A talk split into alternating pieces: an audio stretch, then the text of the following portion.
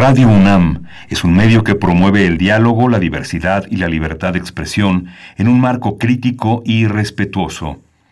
Los comentarios expresados a lo largo de su programación reflejan la opinión de quien los emite, mas no de la radiodifusora.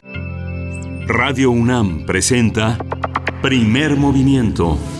El mundo desde la universidad.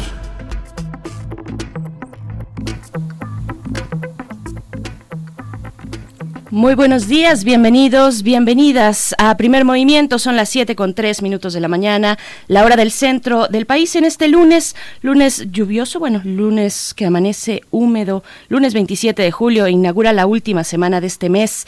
Doy la bienvenida también a mi compañero Miguel Ángel Quemain. ¿Cómo estás, Miguel Ángel? Qué gusto estar aquí de nuevo después de una semana vacacional. ¿Cómo estás? Hola, Berenice Camacho, buenos días, buenos días a todos nuestros radioescuchas.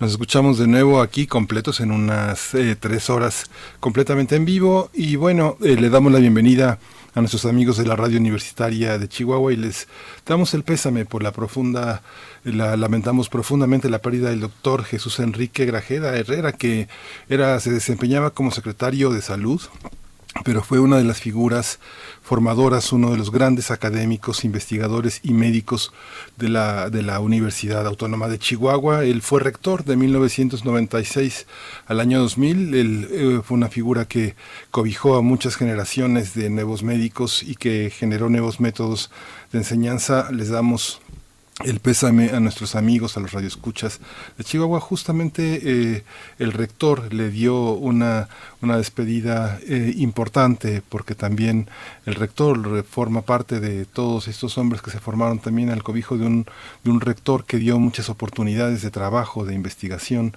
de que Chihuahua saliera a través de su universidad al mundo y bueno, nos despedimos de ese hombre que trató de paliar el tema del COVID-19 en su estado, pero pues finalmente eh, la muerte lo alcanzó, eh, pero pues sigue viviendo en muchos de los médicos que eh, al frente de muchos casos de COVID-19 siguen luchando por preservar la vida de los chihuahuenses. Berenice, buenos días. Por supuesto. Bueno, pues sí, es eh, lamentable dar, dar esta noticia. Eh, enviamos este abrazo fraterno a la comunidad universitaria, a la comunidad universitaria con la que nos enlazamos cada día eh, a las 6 de la mañana para ustedes, hora de Chihuahua. Un, un, abrazo fuerte a toda la comunidad, a la comunidad de médicos y médicas también allá en Chihuahua. Y pues bueno, también estamos en este momento ya en la conclusión del periodo vacacional de verano para la UNAM, pero no para todas las, o para las actividades presenciales. La UNAM ya ha informado que la fecha de inicio escolar se cumplirá siempre y cuando nos encontremos en semáforo verde. Esto en la entidad de que se trate, especialmente, bueno, en el Valle de México, donde se encuentra no solo el campus central, sino varias escuelas y facultades. Esa fecha eh, ya se ha anunciado, eh, es para el 21 de septiembre, pero esto se llevará a cabo el de septiembre, 21 de septiembre, y bueno, de no ser así, el inicio de actividades escolares será pospuesto y recalendarizado. Así es que bueno, esto para el caso de las actividades escolares. Para aquellas actividades no escolares, el regreso será de forma disminuida, gradual y diferenciada. ¿Cuándo será? Pues bueno, cuando lleguemos al color amarillo, al semáforo sanitario de color amarillo en la entidad de que se trate, 10 días hábiles después de que eso ocurra. 10 días hábiles después de que lleguemos al semáforo amarillo, podremos tener actividades no escolares de forma disminuida, gradual y diferenciada. Así es que bueno, seguimos en esto, se termina el periodo vacacional, pero estamos a la espera del avance de este semáforo. Hay que seguir cuidándonos, no hay que soltar eh, pues lo que ya hemos realizado durante todos estos meses meses, casi cuatro, más de cuatro meses, poco más de cuatro meses de eh, confinamiento y de sana distancia, pues bueno, estaremos aquí acompañándoles, si ustedes nos lo permiten, durante este nuevo periodo, a la expectativa y bueno, recomendando también cuidado, el cuidado personal, el cuidado de los demás, Miguel Ángel. Sí, justamente es, eh, es importante. También lamentamos las, eh, las inundaciones tremendas que justamente hace un siglo, de, una manera semejante, llegaron a Monterrey. Eh, la Comisión Nacional del Agua pues informó que continuarán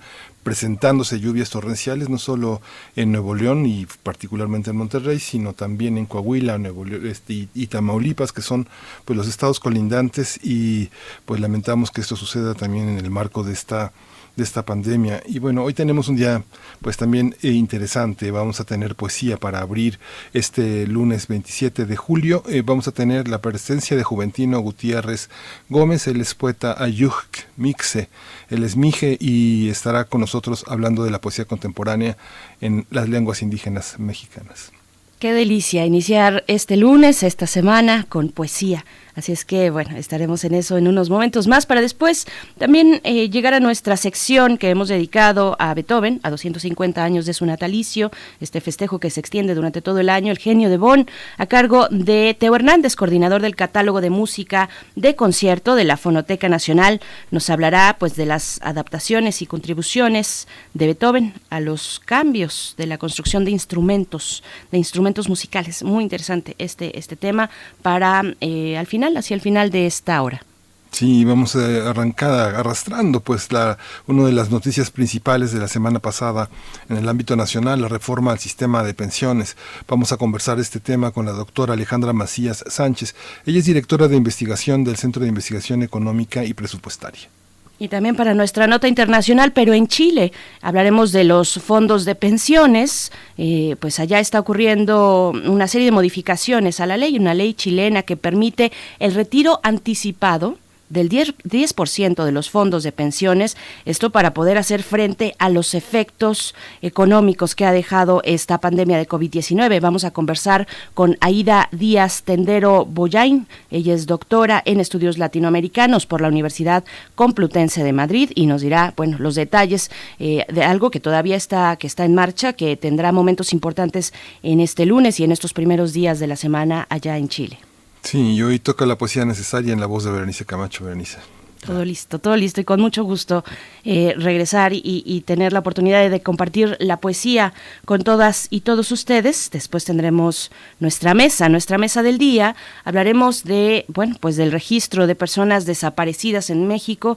Están ahí los, los números, los números que son fríos, pero también todo el trabajo de, de muchas personas que se han volcado a, los lugares eh, desérticos, desiertos, pues a buscar a sus familiares de una u otra manera y bueno, lo que ha hecho también el gobierno federal y de los estados en esta crisis terrible de personas desaparecidas. Vamos a conversar con Alicia Vargas Ayala.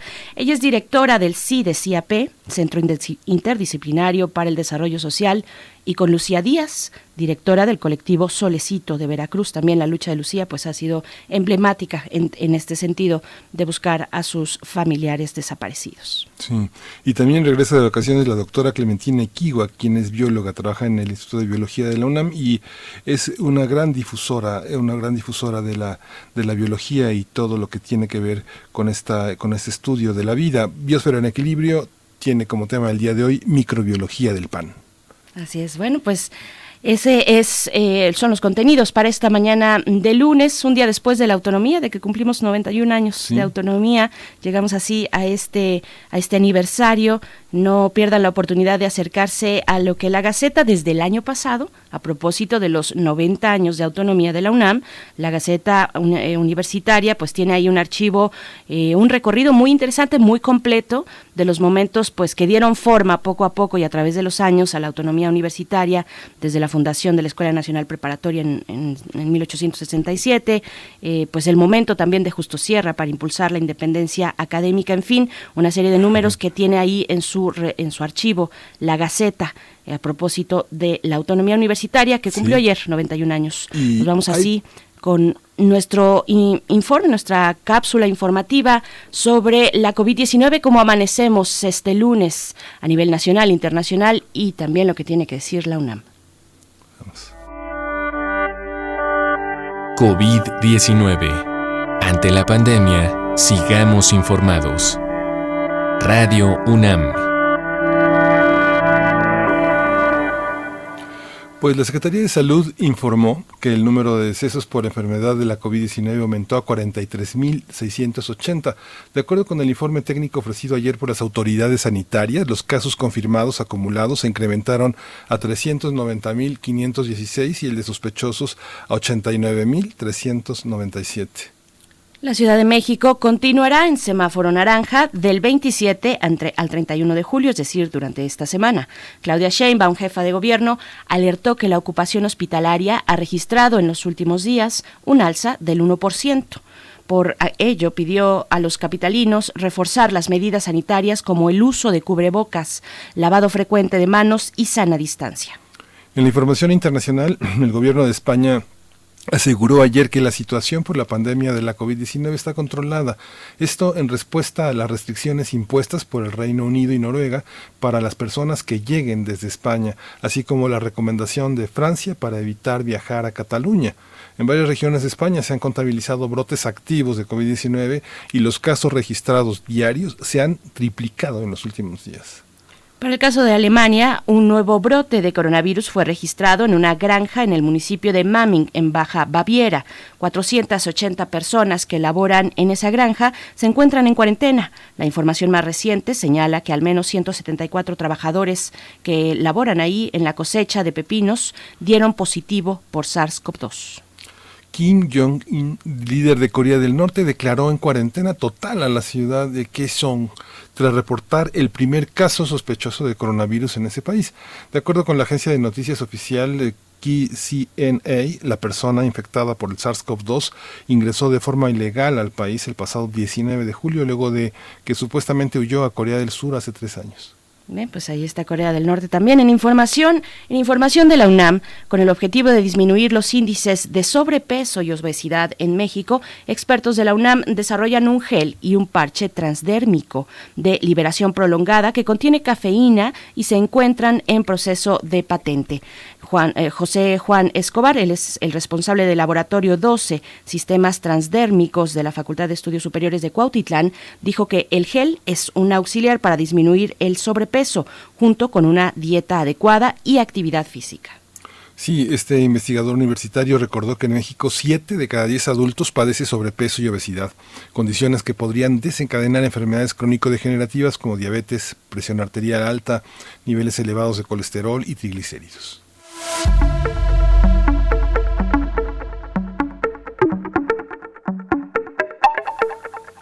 Llegamos a las recomendaciones culturales que todavía son necesarias, todavía en este confinamiento, no hay que bajar la guardia. Nos podemos acompañar con un gran catálogo de actividades que tiene la UNAM en sus, eh, en, en, su coordinación de difusión cultural. Es el caso del Museo Universitario de Arte Contemporáneo, el MUAC, que ofrece el curso en línea titulado Arte para reinventar el mundo, una aventura de verano en casa. Este, eh, pues este curso en línea está dirigido a niñas y niños de entre 5 a 11 años de edad para que adquieran nuevos conocimientos sobre su entorno de manera lúdica.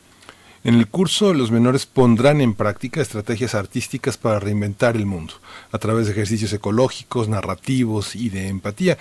Este curso será impartido en línea por medio del Coayet Zoom Aulas Virtuales de la UNAM. Suena muy largo, pero es muy fácil de llegar a él y los participantes se les va a entregar pues un kit con actividades digitales que incluye videotutoriales, materiales en audio y editoriales descargables para desarrollar en casa y continuar con esa actividad hasta que se aburran hasta que se aburran y hasta que llegue una nueva actividad. Pues sí, eh, es un poco largo el nombre, pero ahí va de nuevo. Arte para reivindicar el mundo, una aventura de verano en casa. Este taller será impartido por Fabiola Fragoso Contreras, coordinadora de cursos y talleres del programa pedagógico del MUAC. Es una eh, excelente maestra. Eh, ella ha dado también los talleres, los talleres cotidianos que se dan a niños y niñas ahí en el MUAC. Un saludo a Fabiola Fragoso y pues pues bueno, este curso se realizará del 27 de julio al 14 de agosto y hoy, el día de hoy, cierran las inscripciones, así es que vayan ustedes, los que estén interesados, deberán escribir al correo electrónico cursos y talleres arroba muac Ahí pueden solicitar mayores informes. El cupo máximo es de 30 participantes. Así es que, bueno, no pierdan la oportunidad de tener esta aventura en casa que propone el MUAC, Arte para Reinventar el Mundo, una aventura de verano en casa. Y con esto nos vamos con música, no sin antes, Miguel Ángel, eh, también invitarles a que se sumen a redes sociales. Qué gusto estar aquí ahora eh, de nuevo, otra vez en vivo las tres horas. Eh, vamos a darnos los buenos días, los buenos deseos también en estos momentos en los que se acaba ya la vacación en la UNAM, arroba P Movimiento, nos encuentran así en Twitter, Primer Movimiento UNAM, estamos así en Facebook, con, un, con mucho gusto vamos a leerles y ahora sí nos vamos con música. Sí, nos dicen que nos está escuchando en internet, pero hay un poquito de paciencia y en un momento más estaremos también con ustedes. Mientras tanto vamos a escuchar de los espectros, ambiente o clima, clima extraño.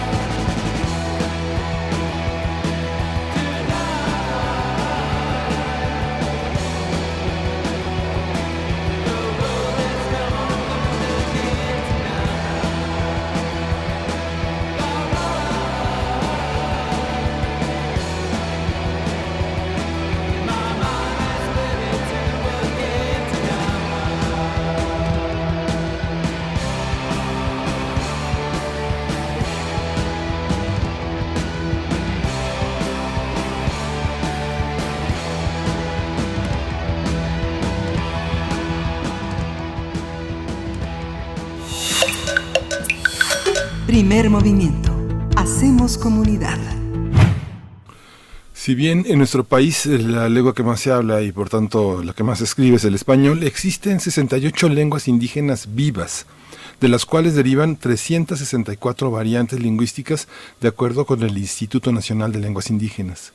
Es por eso que al hablar de poesía o literatura mexicana contemporánea en, lenguas indígenas, se debe enfatizar a cuál nos referimos, ya sea la escrita en náhuatl, en maya, yucateco, en zapoteco, en miche, mije, cualquiera de sus variantes, porque como cualquier otra lengua, las indígenas tienen la capacidad de alcanzar un nivel simbólico y metafórico.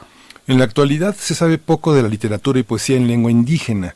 Esto se debe principalmente a la discriminación que por años han padecido estos grupos étnicos y sus lenguas, que incluso las colocan en riesgo de extinción, lo que implica una barrera para acceder también a esta literatura. Sin embargo, a pesar de los obstáculos que existen para producir literatura y entrar en el mercado editorial en México, hay notables poetas de origen indígena que han logrado captar la atención de nacionales y extranjeros, no solo por escribir en sus lenguas maternas y ser ellos, ellas mismas, sus traductores al español, sino por su calidad poética que ha sido reconocida a nivel mundial. Vamos a conversar sobre el estado actual de la poesía en lenguas indígenas y hoy nos acompaña Juventino Gutiérrez Gómez. Él es poeta yuk eh, mije, egresado de la literatura en creación literaria de la Universidad Autónoma de la Ciudad de México. Estudió la especialización en literatura mexicana del siglo XX en la Guamas Capozalco, ha sido becario del FONCA y beneficiario del programa de estímulo a la creación y el desarrollo artístico de Oaxaca en la categoría de literatura. Ha publicado en varios medios electrónicos e impresos como Letralia, Nocturnario, Río Arriba, El Humo, Cronopio, Molino de Letras, Palabrijes eh, y Círculo de Poesía. Le damos la bienvenida. Buenos días, Juventino Gutiérrez. Gracias por estar aquí. Hola, buenos días a todos. Gracias a ustedes por, por el espacio. Agradezco a Juan Mario Pérez quien, quien realizó la invitación y pues aquí estamos. Claro que sí, ¿no? Bienvenido, bienvenido Juventino Gutiérrez, un gusto hablar contigo. Un saludo también para Juan Mario, que siempre nos tiene muy eh, al tanto de todos los eventos en torno a la cultura que se da en las comunidades indígenas, que es vasta, que es amplísima, que no terminaríamos, como no terminaríamos cuando hablamos de creación literaria, en este caso de poesía. Yo, yo te preguntaría que, bueno, que te pediría que nos dieras una, una reflexión eh, eh, en torno a lo siguiente, porque no todas las personas que se autoadscriben como indígenas hablan su lengua materna, o, bueno, tienen como, eh, hacen uso, uso público de, de, su lengua materna, que, que para el caso de la escritura, de la literatura, de la creación literaria, y, cuando hablamos de la poesía indígena, pues parecería indispensable. ¿Cómo se da esta cuestión en un México que no ha eh, todavía no ha tenido eh, la capacidad suficiente de brindar ese soporte a las comunidades indígenas para que continúen con su eh, con, con, su lengua propagando los valores de su lengua desde la escuela y en otros espacios públicos? Sí, yo creo que hay varios factores. el primero creo que tiene que ver con esta esta cuestión justo de la lengua, ¿no? Hasta qué grado la lengua puede hablarse. Aquí en la Ciudad de México, este, creo que muchos migrantes, como es mi caso, eh, llegamos aquí y pues la lengua, vaya, la tienes en la memoria eh, y difícilmente la vas a poder este establecer como lo realizas en tu comunidad, ¿no? En la comunidad es un diálogo constante, no la lengua, es como aquí el español, no hay otra más allá de eso cuando la gente este, se desarrolla, no se desenvuelve en este en este espacio. Eh, es el caso de muchos, ese es mi caso. Yo llego aquí a la Ciudad de México y no vaya, el, el MIGE no tiene ya esa esa extensión, ese territorio. ¿Y cuál es la opción que tenemos? para los hablantes por ahora no tanto la literatura sino este los que llegamos aquí eh, no pensando en, este, en, estudiar literatura sino con la lengua nada más pues es eso no que mm, pausamos un tantito y la manera de seguir produciendo de seguir hablando de seguir este, haciéndonos escuchar pues es esta este volver no este volver recurrente al pueblo a la comunidad donde donde está la lengua no donde está la raíz de la lengua en ese sentido creo que la lengua se mantiene vigente la lengua la lengua también es la imaginación. Muchos, eh, muchos indígenas que vuelven cada semana o cada 15 días a su pueblo, eh, que vuelven cada mes en las vacaciones, pero que han perdido la lengua, poseen esa imaginación. Tú, eh, ¿Tú crees, crees, crees, en eso? Digamos que hablantes del español, pero que conservan el murmullo de su lengua en, en, su lengua original, en su primer idioma, en su lengua materna, ¿son susceptibles de ser traducidos? ¿Existe ese fenómeno de imaginantes, de poetas que, sin tener el recurso de la lengua originaria, poseen su imaginario? Sí, yo creo que sí. Eh, mm, eh, el caso mío es un tanto extraño. Este, yo llevo rato ya viviendo aquí en la Ciudad de México. Sin embargo, cuando inicia esta parte literaria ahí en la UASM, una profesora, este, pues vio esto, no justo esa parte imaginativa, estos recursos, estos recursos que la lengua da, ¿no? Al ser humano. Entonces ella me comentaba en esta poesía que yo leo, creo que hay algo más, no hay hay mucha imagen, hay algo que que no sé qué es, ¿no? Y hasta que le dije, bueno, pues es que yo primeramente hablo la lengua mije, ¿no? Quizás ahorita ya, ahorita este, he, olvidado algunas palabras, pero persiste, ¿no? Persiste la lengua en la memoria, solo es cuestión de retomarla. Entonces, cuando le digo esto a la profesora, me dijo, ahí está, ese es el primer recurso. O todo lo que tienes aquí, todo lo que dice en estas letras, son imágenes, no son imágenes de la lengua mije. Entonces, yo creo que sí. Difícilmente puedes quitarte tu lengua. Por supuesto, eso, eso es muy interesante. Nos lleva a pensar eh, qué, qué hace a la poesía, si el idioma en la que se publica, en la que se escribe, o eh, finalmente también los contenidos, las metáforas que aborda todo este recorrido cultural de un escritor o una escritora, en este caso en lengua indígena. Yo te, yo te preguntaría también, eh, bueno, de la, de la escritura a la publicación, hay un largo trecho que recorrer para cualquier escritor en este país. Eh, ¿cómo, ¿Cómo es para la poesía contemporánea en lengua indígena? ¿Qué oportunidades se han tenido que crear y cuáles ya existen? ¿Qué tan fértil eh, puede ser el mundo de esta cadena editorial, por decirlo de alguna manera, de esta producción editorial? para que por fin eh, tenga el lector en sus manos un material escrito por personas que pertenecen a una comunidad indígena. Pues espacios creo que últimamente han este han habido espacios para nosotros para estas lenguas no comentaban al inicio 68 lenguas. Creo que hay espacios. Eh, lo triste aquí es justo no esta esta recepción es decir los lectores. Yo no yo no sé hasta qué alcance no tenga la, la lengua la publicación este bilingüe. Eh, estamos muy acostumbrados incluso yo lo digo no las las obras que compramos eh, cuando es bilingüe, está en inglés, está en francés, pues lo primero que haces es leer en tu lengua, en este caso el español, ¿no? Y cuando nosotros publicamos este nuestro libro, yo no sé hasta qué grado, hasta que alcance tenga la lengua, es decir, para los sectores citadinos. Entonces, espacios, yo creo que yo creo que este 20 años atrás no habían esos espacios. Actualmente hay antologías, actualmente hay editoriales que de alguna u otra manera han sacado, han sacado estos autores, no han sacado a, a, a enseñar, a hacer sonar las diversas lenguas que existen en este país. Pero el problema pienso que radica justo no en los lectores. ¿Quiénes son los lectores y hasta qué grado el lector adquiere esta lengua?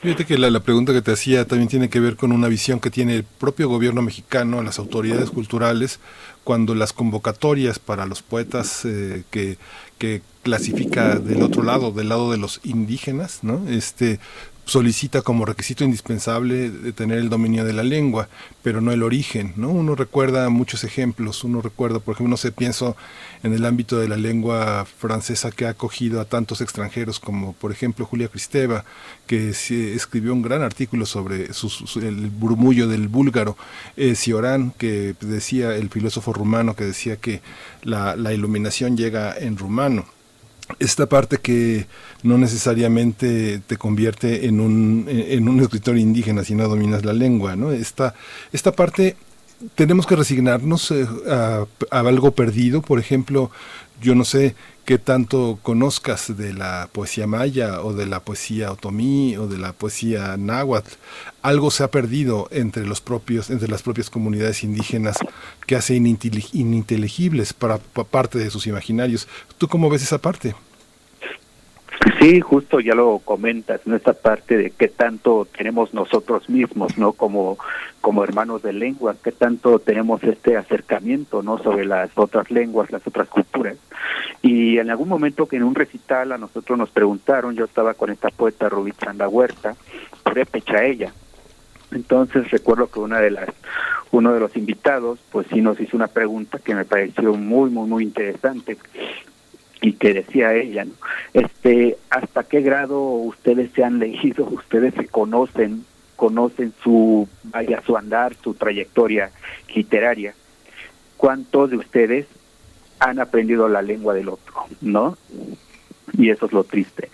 Creo que nosotros mismos, los que estamos escribiendo en estas lenguas, los que tratamos de tratamos de mantener viva estas lenguas, pues es nuestra propia lengua vaya, es en este caso el MIGE y muy pocos, ¿no? Muy pocos son los que los que nos estamos acercando a los otros a las otras lenguas, a los otros hermanos, a las otras culturas.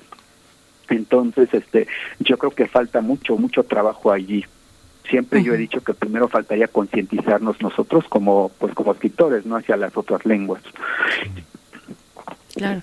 Y, bueno, también eh, está la duda si para escribir en lengua indígena hay que hablar de ciertos temas. ¿De qué temas hay que hablar? Hay que hablar de la comunidad, hay que hablar de lo que se aprende, de, que, de esa experiencia, de esa vivencia que se trae eh, incluso a través de la migración eh, como, como persona que se autoadscribe a una comunidad indígena. Pero también es que hay una producción muy importante de jóvenes, de jóvenes escritores que están haciendo un trabajo muy interesante, que están publicando de una gran diversidad de temas y que son personas indígenas. ¿Cómo, cómo resolvemos esta cuestión en este afán y esta neurosis que tenemos también por, por encasillar, por decir, bueno, a partir de esta línea ya estamos hablando de eh, poesía contemporánea indígena, pero antes no? Eh, ¿cómo, ¿Cómo hacemos esta distinción? Sí, creo que es un, es un factor muy muy interesante para mí. Eh, estoy pensando en escribir algo al respecto. Este yo creo que la temática es libre. De entrada siempre he dicho que creo que no, no tendrían por qué limitarnos. Y hablando de convocatorias he visto convocatorias en donde justo no especifica esa parte no que que si vas a escribir si vas a concursar pues bueno que reflejes algo de tu cosmovisión este del mundo no de tu comunidad no y yo no estoy muy de acuerdo en esto. Creo que creo que el escritor es libre de tomar este el rumbo no que quiera. Y, y así como lo mencionan ahorita hay escritores jóvenes que están empezando a romper ese como ese, ese esa camisa de fuerza no que nos ponen que al hecho de ser este una comunidad indígena tengamos que transmitir esa parte no comunitaria. Y creo que no. Creo que por algo también este, nosotros hemos mal acostumbrado a estos lectores. El lector está tan acostumbrado no sé a esta diversidad temática que cuando escuchan la palabra literatura indígena automáticamente piensan que vamos a hablar de pues de esta parte no que que como decía un profesor ya dejen descansar en el Zahualcoyotl no por favor este, déjenlo ya tomó la temática y ustedes están en otra época en otro momento eh, pero también eso es, eso es feo porque si queremos entrar a esos concursos y lo digo creo que hay varios escribiendo así, todos tienen, y la mayoría tienen, tiene esta, esta inquietud, esta problemática. Si yo quisiera escribir algo sobre que me fui a Japón, ¿no? A vivir un año y quiero escribir sobre el mundo japonés, quizás tendría yo muy poco o nula, ¿no? Este nulo porcentaje de ganarme un premio por decir, ¿no? De estos que están enfocados a la cultura indígena. Ganarme un premio allí porque por ser indígena eh, no estoy reflejando la comunidad, no estoy reflejando la fortaleza de la lengua, vamos a llamarle. Estoy hablando de otra cultura, estoy hablando de Japón, estoy hablando de China, estoy hablando de India, pero ¿dónde estoy yo? ¿No? Y creo que eso es lo terrible y por eso nosotros este, muchas veces nos, nos encasillamos para poder ingresar a estas convocatorias. Es algo que yo he visto, este, pues sí, recientemente con estas convocatorias y, creo que había que realizar, realizar un cambio allí para que se pudiera este, abarcar la literatura desde distintos ámbitos y quitar un poquito esta esta imagen de indígena que indígena es igual a campo que indígena es igual a, hablar de nuestra de nuestra comunidad nada más no Fíjate, Juventino, que Estoy hablando de finales de los 80. Tuve, tuve una, la oportunidad de, generar una amistad profunda con Aulárico Hernández Jerónimo. Él es un poeta chontal y dramaturgo.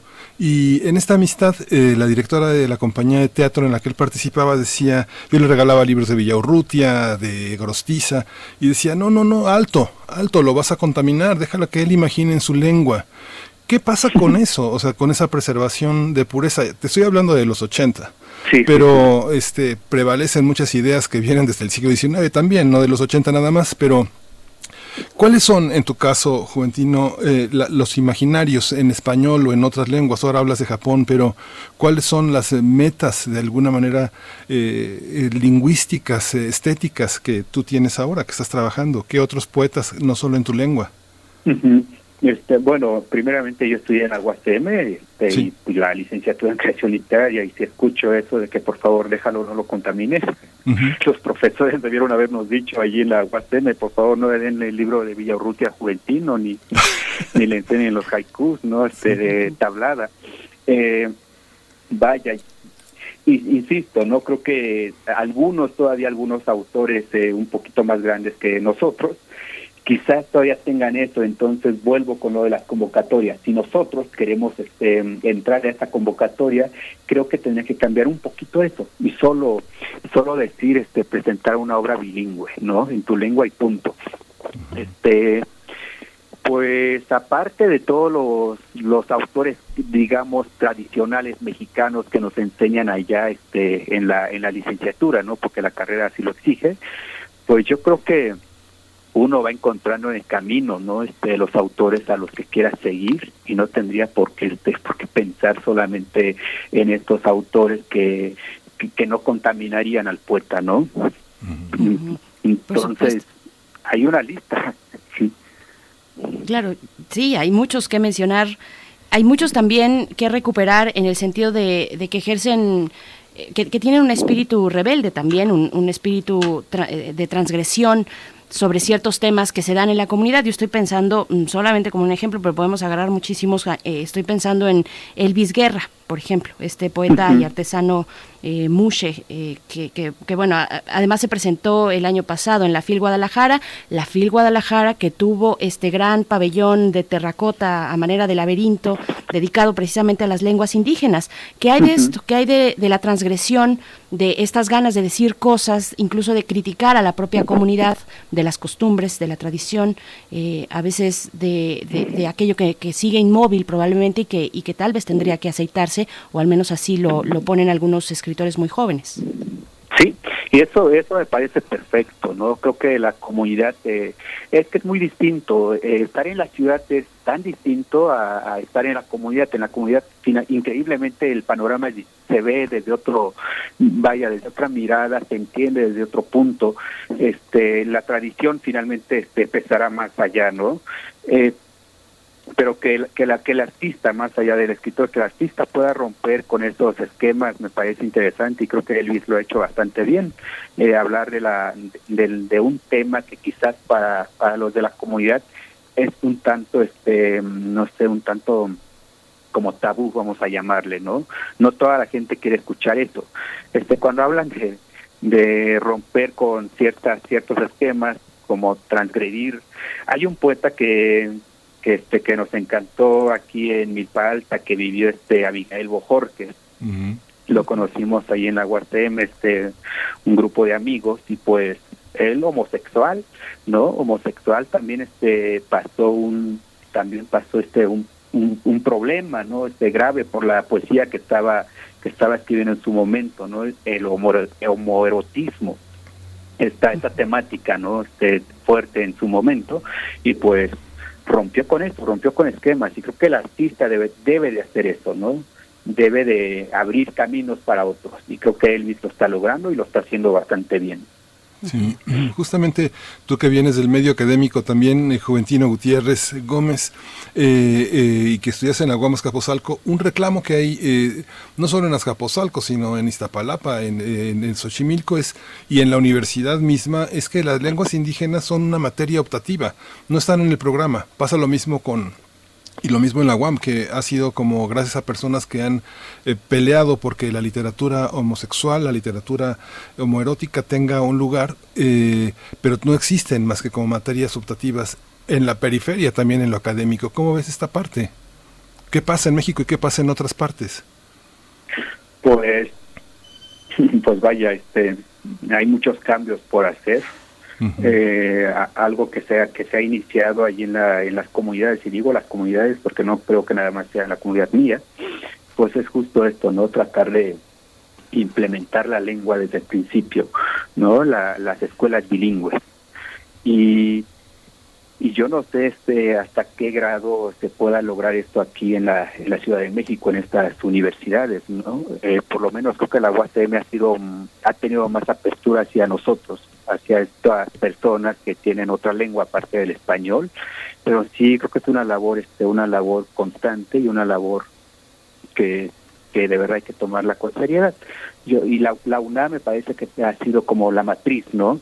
Para, para estas aperturas, para estas lenguas, para estas culturas. Pero sí es, es labor que hay que estar este, retomando a cada rato. Y bueno, no olvidar, no dejar de mencionar a, muchas jóvenes poetas y escritoras indígenas que están hablando precisamente de su forma, de su vivencia y su experiencia como mujer al interior de una comunidad indígena. Que, que, bueno, nada más por, por no dejar de mencionarlo, que hay un material muy interesante, y, muy prolífico también en estos momentos, en ese sentido. Juventino Gutiérrez Gómez, qué, qué gusto conversar contigo. ¿Dónde te podemos eh, leer? ¿Dónde te podemos seguir? Pues este aquí en Facebook me encuentran como este creo que estoy como mm, Gutiérrez Juven, ahí me pueden seguir en algunas páginas electrónicas en internet, bueno, algunos trabajos ahí publicados y el primer libro en Ayuk Surca la Memoria publicado en Oaxaca, bueno, pues todavía tenemos algunos ejemplares. Esperemos pronto hacer una reedición y pues hasta ahorita vamos con este libro y igual ya andaré anunciando los siguientes libros que vayan saliendo. Pues vamos a estar, vamos a estar a la espera. Juventino Gutiérrez Gómez, poeta Mije, muchísimas gracias por conversar con nosotros, con la audiencia de Primer Movimiento esta mañana. Gracias a ustedes. Gracias, Juventino. Bueno, vamos a ir con música, vamos a escuchar de BRM Ayuk Yai. Espero que así se pronuncie. Muy bien.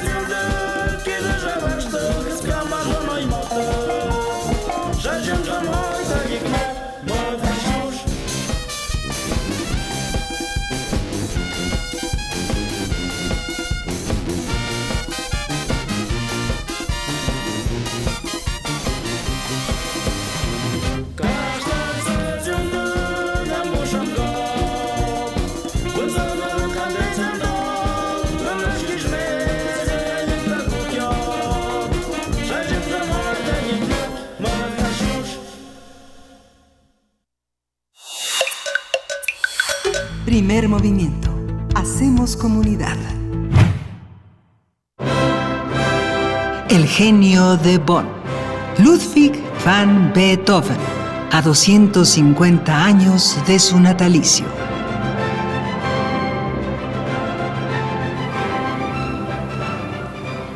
Bien, pues ya, ya se encuentra en la línea de primer movimiento nuestro colaborador de esta sección, Teo Hernández.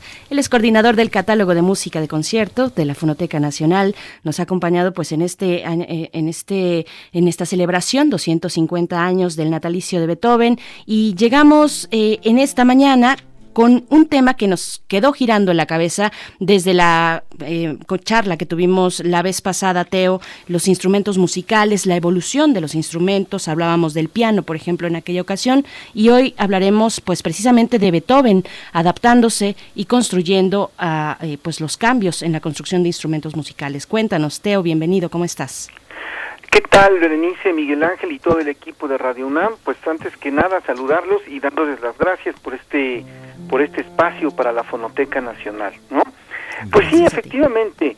Eh, la vez pasada nos quedamos con esta idea de cómo evolucionan los instrumentos musicales y que digamos la creación de un tipo de sonido no depende exclusivamente del compositor, sino del ambiente que se está viviendo. Y hay una estrecha relación, pero muy, muy estrecha, entre las necesidades del momento en cuanto a tipos de, de, sonido, eh, los, los constructores de instrumentos musicales, cómo están buscando nuevos tipos de, de eh, materiales, nuevos tipos de, eh, podemos decirlo, formas de construir instrumentos y relacionados obviamente con el ambiente que los está escuchando. Entonces hay una relación muy grande entre los entre el compositor y el constructor de instrumentos. Esto quizá la, forma más clara se da se da en ese momento, sobre todo vamos a hablar de, de finales de el siglo XVIII, o sea, estamos hablando de 1790, 1795, se da principalmente en el piano. Pero también se da este fenómeno en los instrumentos de cuerda. Ahora, eso es una cosa sumamente interesante porque uno puede decir, bueno, pero ¿cómo es posible si estaba utilizando un cello que había construido Stradivari eh, hacía varios años o, un, o los grandes constructores de instrumentos musicales eh, que conocemos, la escuela de Cremona, ¿cómo es posible que si ya estaban construidos estos instrumentos, suenan diferente. Bueno, una de las principales cosas es que los instrumentos se van adaptando, o sea, les van poniendo diferentes tipos de, eh, de cuerdas, los van tensando de diferente forma, quizá cambian un poco las afinaciones. Entonces, este, este es quizá el caso con el que vamos a escuchar ahora. Vamos a escuchar la sonata para violín y cello de Beethoven, número uno, opus 5. ¿Y por qué digo que es, que es este, que este es un, un ejemplo muy interesante y muy bueno? Porque es un ejemplo en el cual Beethoven empieza a pedir diferentes cosas al instrumento musical. De hecho, Beethoven inventa, por así decirlo, la sonata para cello y piano. ¿A qué me refiero con esto? No hay antecedentes de sonatas para esta combinación en Mozart y en Haydn, que serían los grandes eh, compositores de la generación anterior anterior a Beethoven. Beethoven hace esta sonata para cello y piano en el año de 1796 la estrena y la estrena con un chelista que, que ha sido bueno verdaderamente famoso se llamaba Jean-Louis Duport este este chelista además de ser compositor es un es un gran pedagogo eh, que en ese momento se encuentra, se encuentra en Berlín trabajando y eh, tiempo después hará en 1806 un, un tratado, un tratado para tocar el cello que de alguna forma sienta las bases para una nueva escuela de cello. Ahora, este Jean-Louis Duport es hermano de Jean-Pierre Duport, también un, un, chelista francés así como muy importante. Y es alumno del que sea quizá fundador de la escuela francesa de cello, que es Martin, Martin Berthaud. ¿Por qué digo esto? ¿Por qué hago tanto énfasis en que es, una, en que es un francés? Porque nosotros tenemos un poco la idea de que como que los franceses, la escuela francesa estaba peleada con la escuela alemana. Y esto no es, no es tan tan cierto. Hay que pensar que en esa época este Beethoven, sobre todo Beethoven, al final de, de este periodo como clásico que tiene hacia, estamos hablando 1796, 1797, tiene una gran admiración, esto ya lo habíamos mencionado en algunas ocasiones anteriores, por todo lo que tiene que ver con, con Francia, básicamente con cuestiones políticas, pero también con cuestiones musicales. O sea, él, Beethoven es un gran admirador de Napoleón. La, perdón, la sonata para cello y piano que vamos a escuchar está tocada con instrumentos originales. Tocan eh, Jos van Immersel y Anner Bilsma. Ellos dos tocan tratando de hacer prácticas interpretativas de la época. Entonces es muy muy bonito porque es es un sonido mucho menos poderoso, vamos a decirlo así, del que estamos acostumbrados a escuchar. Eh, con una con una cantidad de sutilezas armónicas que lamentablemente se, se han perdido. Entonces no sé si quieren que escuchamos un poquito y después comentamos claro que sí, Teo. Vamos a, vamos a escuchar y volvemos contigo para un comentario de cierre.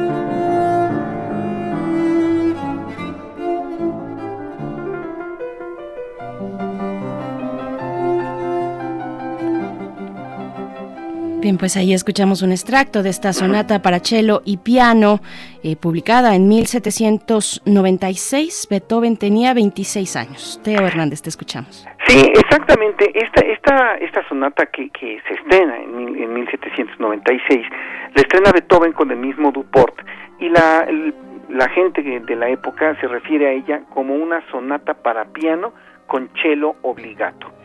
Y lo, lo más importante de esta sonata quizá es que Beethoven eh, le da el mismo peso a los dos instrumentos. Entonces, realmente lo que estamos eh, lo que estamos atestiguando es el nacimiento de lo que después todos los compositores románticos harían como una sonata que nosotros conocemos ahora como para violonchelo, para violonchelo piano. Entonces, una vez una vez más Beethoven con esta gran inventiva que tiene, desarrolla un género, un género nuevo. Fantástico. Pues Teo, qué, qué, maravilla, te agradecemos mucho eh, pues este recorrido. Vamos a dejar todavía un poquito más eh, para, para, seguir escuchando y disfrutando pues en este recorrido que nos has llevado y qué, y qué interesante pensar en esto, en la evolución de los instrumentos musicales, una sonata para piano que se estrena en 1796, cuando ya nos decías, el primer piano es de 1711. Es decir, bueno, Beethoven estaba a la vanguardia eh, en, en, su composición musical y en el entendimiento de los instrumentos también, ¿no? Efectivamente, y digo, nada más un poquito como, como dato como dato curioso, le, el, el cello que, en el cual tocaba Jean-Louis Duport, o sea, el, el chelo con el cual se estrenó esta, esta, esta sonata, era un chelo Stradivari. Y ese chelo después perteneció a uno de los, de los digamos, otra vez este, grandes compositores del 19 que se llama Auguste Franchon, que era también un chelista francés. Pero después ese mismo chelo perteneció a Mislav Rostropovich. Y cuando pensamos en el sonido que debió con el cual debió de haber sido estrenada esta sonata, se parece bastante a lo que estamos oyendo en estos momentos. Sin embargo, cuando comparamos con el enorme sonido que tiene Rostropovich, vamos a poder darnos cuenta de que aun cuando haya sido el mismo cello, la forma de tocarlo y la forma en la cual está arreglada el cello, le cambian las cuerdas, le cambian cierto tipo de, de, de, este, de partes mismas del instrumento, aun cuando sea, digámoslo así, la misma caja, es un sonido totalmente diferente y un concepto totalmente diferente de cómo interpretar sobre ese instrumento.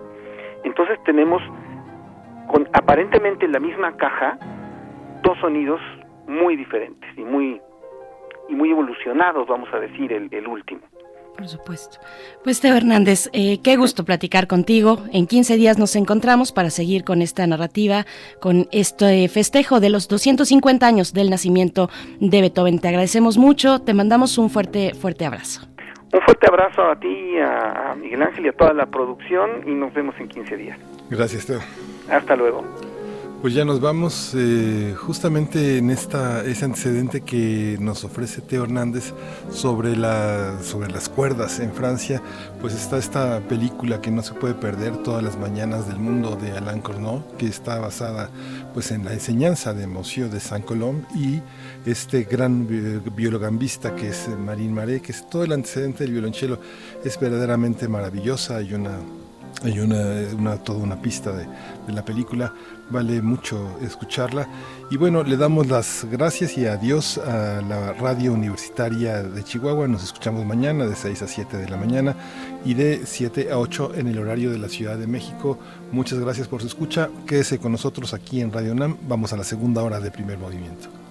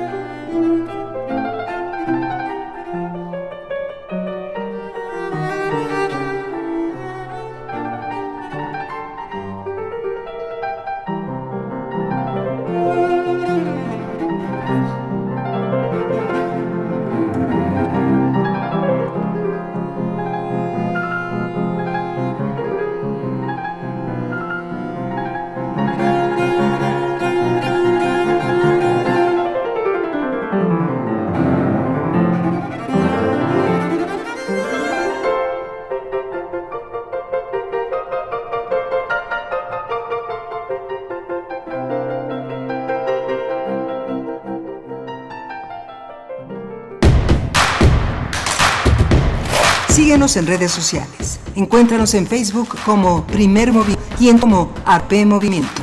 Comunidad.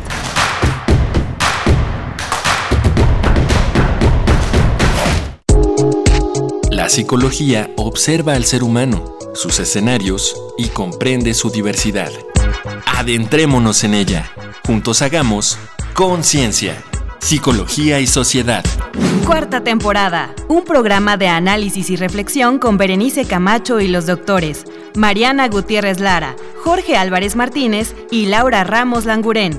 Todos los lunes a las 18 horas por el 96.1 de FM y su retransmisión los jueves a las 16 horas por el 860 de AM. o si lo prefieres, escucha el podcast en radiopodcast.unam.mx. Radio UNAM, experiencia sonora. Hay quienes no se están quedando en casa. No los ves, pero puedes sentir su generosidad y valor. Doctoras, médicos, enfermeros, periodistas, repartidores. Personas que dan servicio de transporte público, seguridad, luz, agua y basura. En México siempre rendimos homenaje a nuestras y nuestros héroes. Hoy reconocemos a quienes están cuidándonos ahí afuera. Para cuidarnos contamos todas. Contamos todos. INE.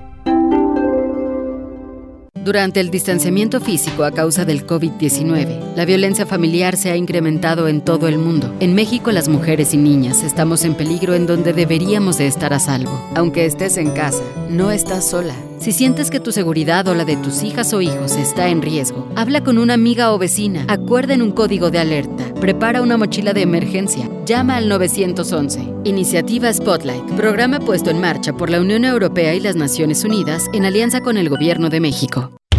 El distanciamiento social y el aislamiento son medidas necesarias para los tiempos que vivimos. Y donde el ocio aparece, la cultura llega a sanar. Cultura UNAM pone a tu disposición el programa Cultura UNAM en Casa, una programación variada de actividades a distancia, a las cuales puedes acceder por distintos medios digitales, artes visuales, música, danza, teatro, cine, literatura, cursos, talleres y más.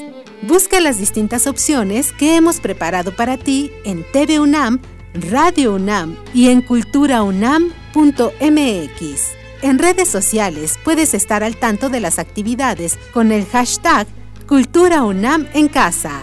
Fomentamos el acercamiento social frente al distanciamiento físico. Cultura UNAM.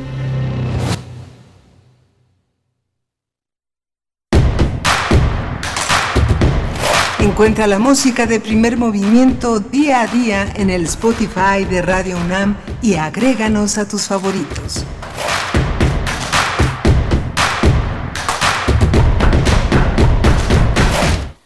Hola, buenos días. Eh, Este lunes 27 de julio le damos la bienvenida, bienvenidas, bienvenidos aquí a Primer Movimiento. Son las 8.03 de la mañana aquí en la Ciudad de México, una ciudad, como decíamos, húmeda, muy mojada en el norte del país. Y del otro lado de la línea está Berenice Camacho. Buenos días, Berenice. Buenos días, Miguel Ángel Quemain. Eh, pues sí, aquí estamos, aquí nos encontramos todavía de manera remota, allá en cabina, en Adolfo Prieto, 133, en la Colonia del Valle, aquí en la Ciudad de México, donde están las instalaciones de Radio UNAM. Se encuentra Uriel Gámez en la producción ejecutiva, acompañado de Socorro Montes en los controles técnicos y todo el equipo de primer movimiento, pues muy atento, muy atento todo el equipo desde casa guardando la sana distancia, todavía estas restricciones que tenemos con un semáforo naranja, al menos para la Ciudad de México, no para toda la Ciudad de México. Para el próximo miércoles 29, en dos días, eh, serán ya 39 colonias las que estarán en semáforo rojo. 11 de ellas ya estaban en naranja y regresan al rojo. Así es que bueno, seguimos en estos, eh, eh, en estos tiempos de, de, mucha precaución, en la que, eh, bueno, en los que pues acercarnos a nuestro espacio laboral requiere un entendimiento distinto del espacio, de la convivencia eh, y pues bueno, de las precauciones que debemos tener muy en cuenta para evitar rebrotes y para continuar en una curva que ojalá, ojalá esté eh, cada vez más hacia la baja, una curva de contagio a la baja para que nos permita regresar a nuestras actividades. Nosotros estamos así de manera remota también dándole la bienvenida a la radio Nicolaita. Estaremos con ustedes en la siguiente hora, de 8 a 9 de la mañana. Llegamos así a Morelia y desafortunadamente también continuamos con dificultades técnicas en nuestra señal por internet. Paciencia, muchas gracias por su paciencia. Estamos transmitiendo en el 96.1 de la FM, en el 860 también de AM, pero en internet pues por el momento eh, estamos con estas dificultades que nos impiden llegar a muchos otros lugares, Miguel Ángel. Sí, justamente, bueno, es, lamentable, pero bueno, seguimos con la con la radio, la radio que se ha hecho siempre desde su descubrimiento, la radio en vivo, la radio que se, eh, que se emite a través de las ondas hertzianas y pues no nos eh, no, no, dejen de estar aquí, el radio es el gran compañero, póngale sus pilas o sintonícelo como pueda en la luz eléctrica, pero siga en la radio y siga sobre todo aquí en, en Radio UNAM. Comentábamos también esta, esta mañana se reactiva también la vida de las iglesias, es una sociedad muy compleja, muy rica en matices.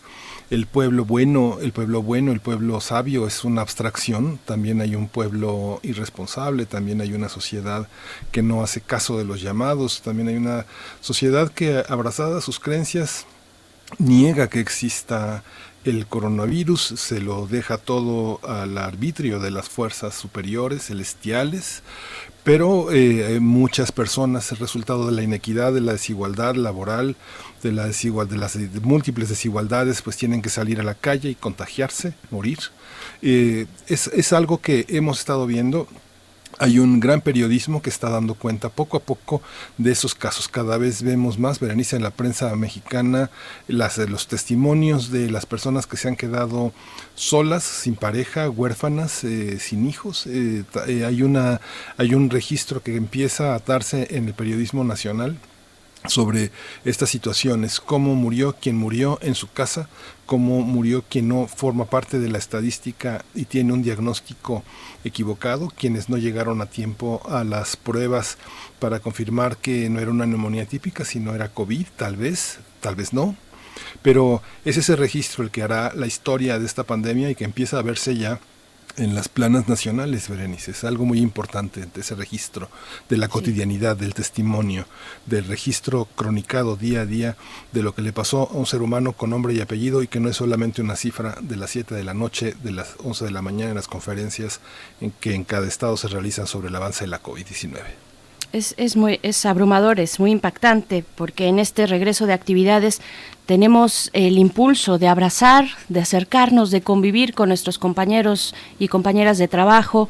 Eh, eh, para aquellos que han regresado, eh, tenemos este semáforo naranja y todas estas restricciones, pero aquellos que están ya de regreso de manera escalonada, pues se tiene este impulso tal vez de ir a la hora de la comida acompañados a disfrutar de, una comida por la tarde con nuestros compañeros de trabajo, pues hay que evitar estas cuestiones. Es paradójico y es muy duro saber que continúa el contagio, que hay que protegernos. Para el caso de la UNAM, que bueno, ya lo decíamos muy temprano, llegamos a la conclusión del periodo vacacional de verano para la UNAM, pero no así para las actividades presenciales. Ya la, la UNAM nos ha informado ya tenemos una fecha. Tenemos una fecha para el inicio de las actividades escolares, siempre y cuando estemos en ese momento en semáforo verde. Es del 21 de septiembre esa fecha que podría modificarse, podría posponerse y recalendarizarse. Eh, para las actividades no escolares, estas serán siempre y cuando lleguemos al color amarillo. Diez días hábiles después de que hayamos entrado al color amarillo, eh, dependiendo de la entidad de que se trate, pues se realizará el regreso de forma disminuida, gradual y diferenciada siempre y cuando se den estas condiciones. Estamos todavía en eso, así es que hay que seguir con las instrucciones sanitarias, no soltar de verdad la rienda en estos momentos. No queremos rebrotes, no queremos regresar los que estamos en semáforo naranja a semáforo rojo, así es que bueno, hay que cuidarnos y mantener sana distancia, usar cubrebocas, protegerse los ojos también y bueno, lavarse las manos continuamente. Vamos, vamos a ir con nuestra nota nacional. Vamos a hablar en unos momentos más ya con la doctora Alejandra Macías Sánchez, directora de investigación del Centro de Investigación Económica y Presupuestaria. Vamos a hablar de esta gran reforma que se ha propuesto por parte del Ejecutivo Nacional, la reforma al sistema de pensiones. Así es que vamos para allá, nuestra nota nacional. Primer movimiento. Hacemos comunidad. Nota nacional. El presidente Andrés Manuel López Obrador presentó una iniciativa para reformar el sistema de pensiones que tiene como objetivo mejorar la pensión que recibirán los trabajadores al momento de su retiro. Uno de los aspectos clave de la propuesta de reforma es la disminución en las semanas de cotización de las y los trabajadores para alcanzar la pensión. En la ley actual se requieren 1.250 semanas, equivalente a 24 años de trabajo formal. La reforma propone 750 semanas, es decir, 14 años. El Ejecutivo señaló que este proyecto fue trabajado por más de un año y cuenta con el respaldo del sector obrero y empresarial. El objetivo es que con el nuevo sistema el trabajador promedio vería un aumento del 40% en su pensión. mientras que para quienes ganan un salario mínimo el aumento sería de 103% y para aquellos trabajadores que ganan cinco salarios el incremento será del 54%. Esto será posible por el aumento de la aportación patronal que pasará de 5.15 al 13.87%.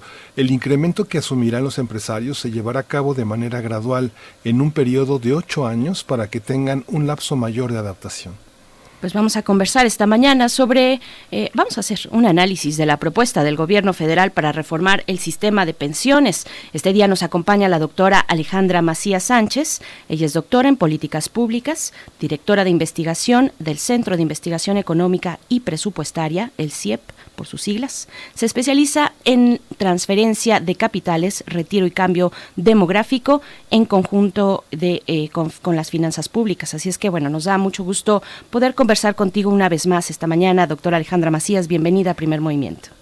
Muchas gracias. Buenos días, Berenice y Miguel Ángel, y, Miguel Ángel, y muy buenos días a toda su audiencia. Gracias, gracias Alejandra Macías. ¿Cuál es la, cuál es, muchos analistas dicen que es una reforma que va en sentido contrario a la tendencia internacional. ¿Es congruente esa, esta reforma con la, con el, con el sistema económico mexicano que prevalece hoy? Este, eh, Mira, yo quisiera empezar por eh, mencionar que sí es una reforma positiva, que va en un sentido este, que mejora la parte de Afores, pero es una pensión eh, parcial, una, una reforma parcial. Eh, ¿A qué me refiero? A que el sistema de pensiones en México cubre muchos subsistemas y además eh, está compuesta por cuatro pilares, ¿no? Uno es el de reparto, el dos es afores, el tres es em, ahorro voluntario y el cuarto es la no contributiva. Entonces esta, esta propuesta de reforma se está focalizando solamente a los trabajadores del IMSS, que eh, corresponde a aproximadamente el 30% de la población económicamente activa. Entonces, eh, en bajo esa perspectiva, ¿no? estamos hablando de una eh, posible reforma parcial, porque también hay que recordar que hasta el momento no hay una iniciativa de ley pública eh, eh, sobre la que se pueda hacer una discusión más informada. Entonces, respecto a tu pregunta, Miguel Ángel, yo creo que es positiva las medidas que se tomaron bajo este subsistema porque van a mejorar el ahorro de los trabajadores, va a, haber más personas que tengan acceso a una pensión y, eh, y bueno, también hay un aumento ahí en la, en una, en la pensión mínima garantizada. Pero esta, esta reforma podría, de alguna manera, aunque se centra en el 30% de los trabajadores que eh, están afiliados al IMSS, de alguna manera puede marcar el camino marcar tendencia para lo que tiene que ver con, con las AFORES eh, y también con la población trabajadora no, no contributiva. Tendríamos que verlo, digamos, como un camino a seguir que está proponiendo este gobierno de la, de la 4T. Mira, me parece que está en línea de varias recomendaciones que se hicieron desde 2016 por la OSD, ¿no? Entonces, eh, y era... Eh, se tenía que aumentar la tasa de contribución eh, porque era de las más bajas en el mundo. Entonces, con un 6.5% pues no alcanza. lo que detenía era que aumentar la tasa de contribución significaba disminuir el, ingreso de los trabajadores y pues en esta ocasión lo que sucedió es que eh, supuestamente todo el costo lo va a absorber la empresa. repito, porque como todavía no hay detalles, no se sabe muy bien cómo va a estar eh, el aumento de esta contribución, porque también en otros foros se ha hablado de utilizar fondos públicos para aumentar la tasa de contribución de los trabajadores que ganan menos de cuatro UMAS, ¿no? Entonces hay que entender muy bien cómo va a suceder esta reforma para ver cuáles son los efectos, porque eh, dado que el se dice que la empresa va a absorber el costo, este costo de aumento, eh, también puede haber efectos adversos en el mercado laboral. ¿No?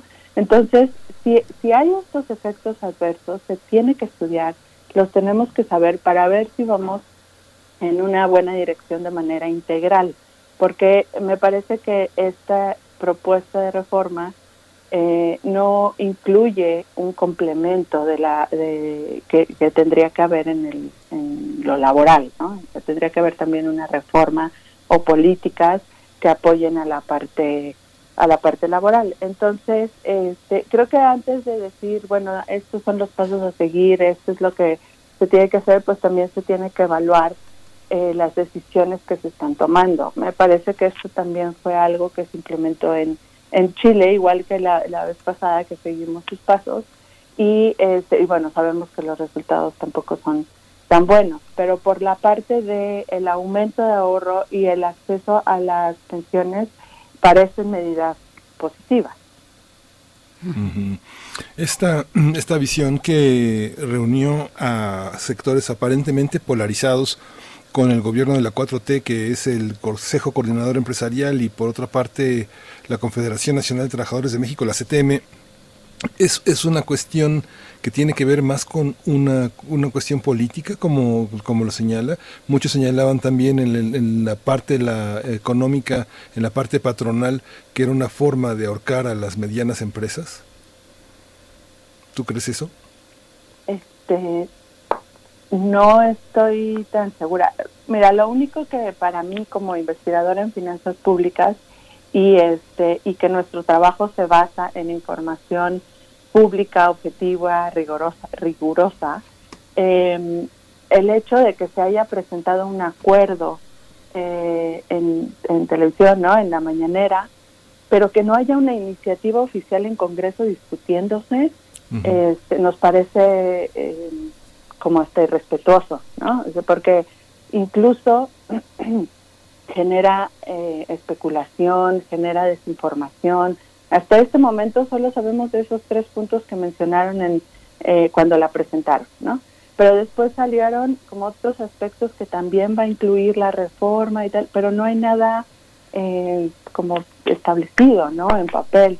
Entonces, me parece que ese tipo de acuerdos, como sucedió con el con el acuerdo de infraestructura, que tampoco hay un documento donde puedas guiarte de cuáles van a ser las inversiones, con cuánto, cuándo, eh, cuál es el financiamiento, etcétera, es eh, eh, genera genera mucha este, desconfianza. Pienso.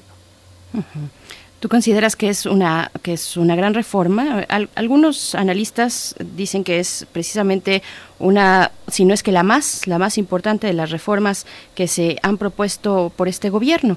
¿Tú coincides con eso? Eh, a pesar de que, bueno, como, como ya nos comentas y como sabemos, solamente impactará al 30% de los trabajadores, ¿coincides con esta visión? Yo creo que eh, le faltó a la reforma.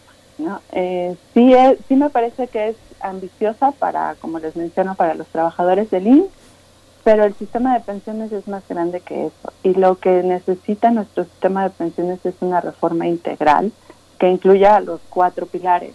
¿no? creo que ya lo he dicho varias veces aquí con ustedes, pero eh, revisar el, el, gasto de reparto es muy necesario para poder hacer eh, reformas en otros aspectos e incluso canalizar recursos a educación y salud que, que, vemos que están mermados durante los últimos 10 años, si no es que desde siempre, y por eso una crisis de esta magnitud nos agarra con los dedos en la puerta. Entonces, eh, el, el gasto que estamos haciendo en pensiones es muy alto y con esta reforma parece que va a ser eh, también un poco más alto con el tiempo, no, no ahora en corto plazo, perdón, pero sí en el en el mediano y largo plazo puede significar que este gasto aumente. Entonces, si no hacemos una reforma transversal en todos los pilares y en todos los este los subsistemas o instituciones que otorgan pensiones, pues nos estamos quedando cortos. Y otra cosa que le hizo falta a, la, a esta reforma o, propuesta de reforma es tener un marco rector del sistema de pensiones, donde bajo, como hacer un paraguas bajo el cual estén todas estas instituciones con mismas reglas y con mismos beneficios. Es que eh, por todo lo que nos estás eh, diciendo, Alejandra Macías, es que resulta muy, muy, muy difícil, digamos, hacer una crítica una crítica a cómo se está presentando. Lo que tú señalas es que está divorciado del, está divorciado del legislativo, que no hay una visión transversal y que es demasiado parcial. Lo que, lo que hace que nosotros todos los días nos enfrentamos a los que aman a la cuarta transformación y los que la detestan. Hay una parte que cuesta mucho trabajo tener una perspectiva crítica porque hay esta dificultad. Digamos que estas buenas intenciones carecen de sustento jurídico. Pues carecen de una eh, propuesta pública, objetiva y, sobre la cual se pueda generar discusión este, igual con las mismas características, ¿no? Porque podemos estar hablando que alguien dice que va a incluir una cosa y otro alguien dice que va a incluir otra y al final no sabemos qué va a llegar como propuesta de, iniciativa, ¿no? Eh, no sé si esté tan divorciado del legislativo porque como vimos en la, en la presentación, pues también estaban los representantes de las dos cámaras. Entonces, eh, como dando señales que después ya no sabemos cómo seguirlas los que analizamos este, estos temas, porque no hay un documento. Nosotros hubiéramos querido hacer un, un análisis de, de, de cuál va a ser el costo fiscal de aumentar la mínima garantizada, por ejemplo.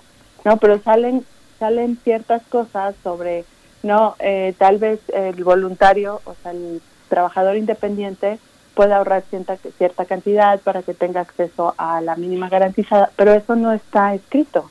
Entonces eso nos, eh, como no permite, como bien mencionas, hacer eh, un análisis o una crítica de la propuesta en, en sí, porque lo que hicieron en la mañanera fue firmar un acuerdo para la reforma de pensiones, pero no es la iniciativa de ley que se esté discutiendo. ¿no?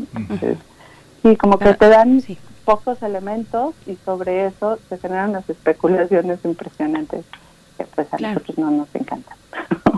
Por supuesto, se quedan muchos muchos cabos sueltos. Por ejemplo, para el Centro de Estudios Económicos del Sector Privado, el CESP, eh, pues dicen que es una, una reforma que se diseñó desde la cúpula empresarial, eh, que, se hizo ahí, que, que, hubo este acuerdo y que se escuchó bien a los, a los empresarios. ¿Qué tan, cómo, cómo, ves esto? ¿Se refleja en los contenidos de esta propuesta la visión de los patrones, de los empresarios en México?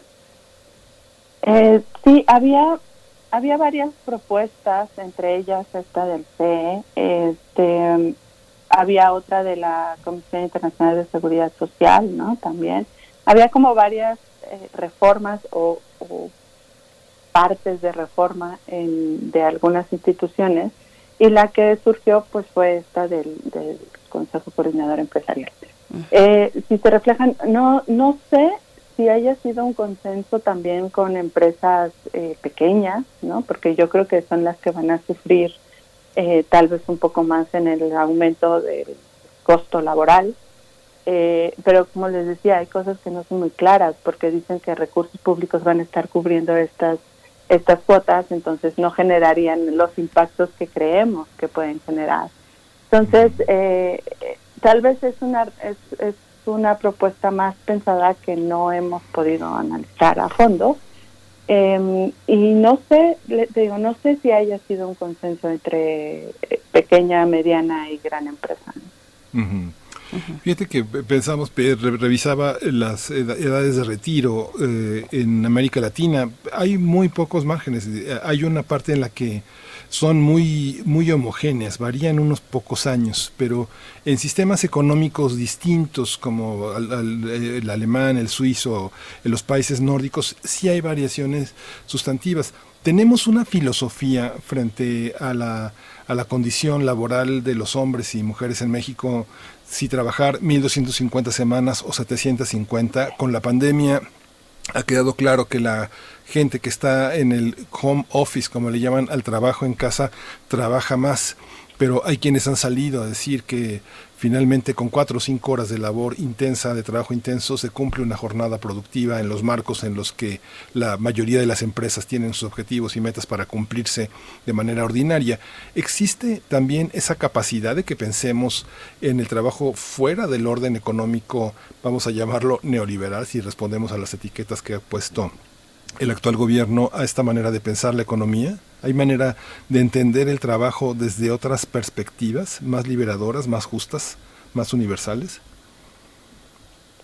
bueno, yo creo que ese análisis es súper importante de hacer para el, mercado laboral, cómo se está moviendo ahora y cómo ha tenido que cambiar por esta por esta crisis. Este, pero también es algo que tiene que estar vinculado con el sistema de pensiones, ¿no?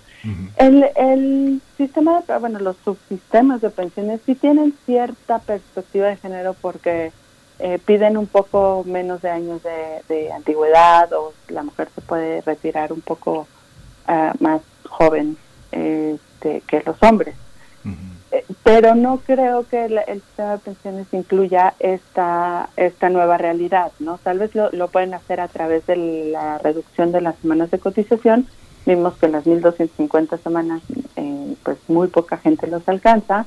Es estar 25 años probablemente en un mismo trabajo y el mercado laboral ya no se comporta así, ¿no? Ya ahora este, saltamos de, de trabajo cada 3, 4 años, en, a veces independiente, a veces formal, a veces informal, y es el tipo de cosas que pienso yo que, con esa reducción de semanas quisieron cubrir para aumentar eh, el número de personas eh, que tengan acceso a una pensión, a una pensión. ¿De qué tamaño todavía no lo sabemos? Pero van a tener acceso a una pensión.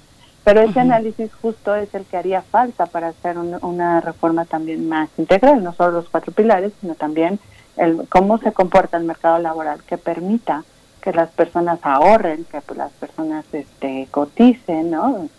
Y, eso no está sucediendo.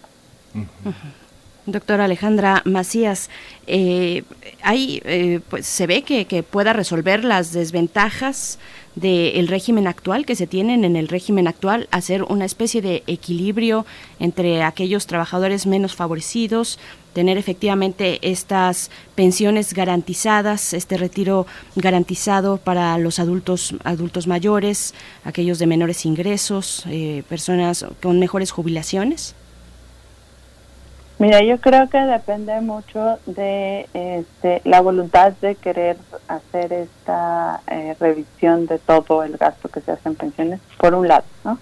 Por otro lado, creo que la, creación y la ampliación tanto de la pensión no contributiva como de estas medidas para las OFORES son positivas en ese en, en esa en, esa dirección no de poder compensar o de poder equilibrar el tipo de pensiones que hay entre entre los adultos mayores este sin embargo tenemos que tomar en cuenta que esos recursos vienen de los impuestos que pagamos todos y que eh, esos impuestos son bajos, ¿no? La, recaudación en nuestro país es baja y por lo tanto no alcanza. Y aún más, con esta crisis, el, el mes pasado vimos cómo se desplomó la recaudación por IVA.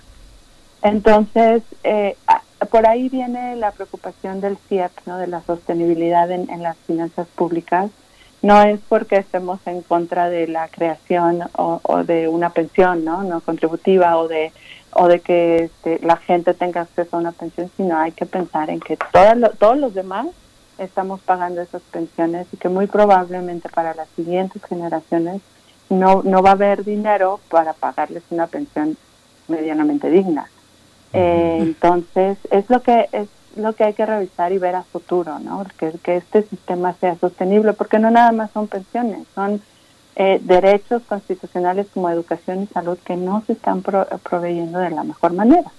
Y eso tiene repercusiones en nuestro crecimiento económico y en nuestra acumulación de capital humano.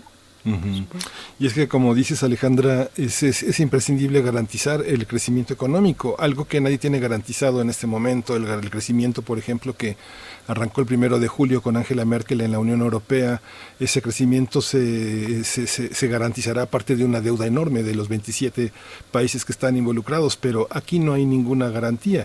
Y, si pensamos en la década que se avecina, prácticamente el empleador es el que asumirá el gran costo de, de las pensiones, que bueno, hoy si hoy pone el 5.15% del salario, como decíamos en la introducción, en 9 o 10 años estará contribuyendo pues casi con el 14%, ¿no? Sí, con, sí, con 13.60 Este, pues sí, ellos van a asumir ese costo y como te mencionaba, a mí tampoco me queda muy claro cuáles son los incentivos de la empresa para asumir ese costo. Este, ellos lo presentan como empresas con sentido social, lo cual me parece eh, fabuloso, pero bueno, también podría estar incluido ahí cierto, eh, ay, ¿cómo se llama? Cuando te, te condonan, no te condonan pues, pero impuestos, ¿no? Que pueden reducir impuestos por, por pagar esta cuota. Entonces, eh, esta parte pues también tiene repercusiones en los ingresos del Estado. Eh, otra vez, o sea, son elementos que se han mencionado y que no queda claro si eso es parte de, la reforma o de algunos beneficios que pudieran tener las empresas, eh, pero eh, hay que ver también cuáles son las motivaciones de este sector para, para hacer esto en situación de crisis, cuando tampoco las perspectivas son las más, pues, las mejores. Mucho se ha hablado también de las afores, que pareciera el elefante blanco en la sala, eh, que nadie quiere tocar, que existe, que está ahí, que todos lo mencionan, pero que nadie ha tocado todavía. ¿Qué hay, qué hay de esto? Y también nos eh, te preguntan, Alejandra Macías, te preguntan si esta reforma puede tener efecto sobre los trabajadores al servicio del Estado. Estábamos hablando ya del IMSS, pero preguntan ahora de este eh, particular perfil de trabajadores en México. Bueno, hasta ahora la propuesta de reforma no incluye a trabajadores del Estado. Solo son trabajadores del IMSS. Pudieran seguir los pasos de eh, más adelante, ¿no? Como lo hicieron en, en 2007 y que siguieron los pasos de la reforma de, 2000, de 1997. Pero por el momento no, solo incluye a trabajadores del IMSS. Y sobre las afores que me preguntas, Berenice, que tienen que invertir para generar rendimientos, y otra cosa que se mencionó y que tampoco queda muy clara es la parte de la, de la comisión, que eh, lo que se dijo es que se va, a seguir bajando, este, porque siguen, la comisión sigue siendo alta, aunque esté por debajo del 1%, eh, que creo que es punto 92, pues sigue siendo alta. En otros países cobran 0.5 o 0.7, ¿no? Entonces esa es otra cuestión que hay que eh, hay que verificar si va a suceder y cómo va a suceder. Y este y la otra es eh, creo que esta espero de verdad que en la iniciativa de ley haya eh, un poco más de elementos para para regular el sistema de cuentas individuales, regular las afores, ¿no? que tiene que ver con el cobro de comisiones, pero también con los esquemas de inversión que hacen para generar sus rendimientos. Pues, pues le agradecemos muchísimo Alejandra Macías Sánchez esta, esta, visión. Eh, algo que, que, quiera agregar en, no sé, en el, en el último minuto que tenemos ya de tiempo, algo, una, una perspectiva que tengamos que, que abonar, que seguir, que estar atentos. Sí, claro. Bueno, nosotros vamos a seguir esperando la iniciativa, vamos a seguir al, al pie investigando y analizando esta, eh, esta propuesta de reforma. Y bueno, todos los invito a que nos visiten en nuestra página que es sí. y este y bueno, en nuestras redes sociales también somos CIEPMX y, y, nada, pues es un tema que a mí me apasiona y que lo que queremos es tener una, eh, pues que mejoren, ¿no? Para todos, tanto las pensiones como las finanzas públicas. Pues muchísimas gracias Alejandra Macías Sánchez, doctora en políticas públicas, directora de investigación del Centro de Investigación Económica y Presupuestaria, el CIEP. Lo vamos a tener en nuestras redes para que se, se convierta pues en una página de consulta para nuestros radioescuchas y bueno, está especializada Alejandra Macías en transferencia de capitales, retiro, cambio demográfico en conjunto con finanzas públicas. Muchas gracias, buena semana. Gracias por estar con nosotros, Alejandra. Muchas gracias a ustedes. Igual, buena semana. Hasta, Hasta pronto. Muchas gracias, Alejandra Macías. Pues bueno, vaya tema, todavía tanto por caminar. Eh, pues vamos, vamos a ir con música. Son las, les voy a decir exactamente, las 8 con 35 minutos de la mañana de este lunes 27 de julio, la última semana de julio que transcurre ya. Y pues vamos a escuchar algo de Amy Winehouse. La canción que va a sonar se titula Why is All About Men.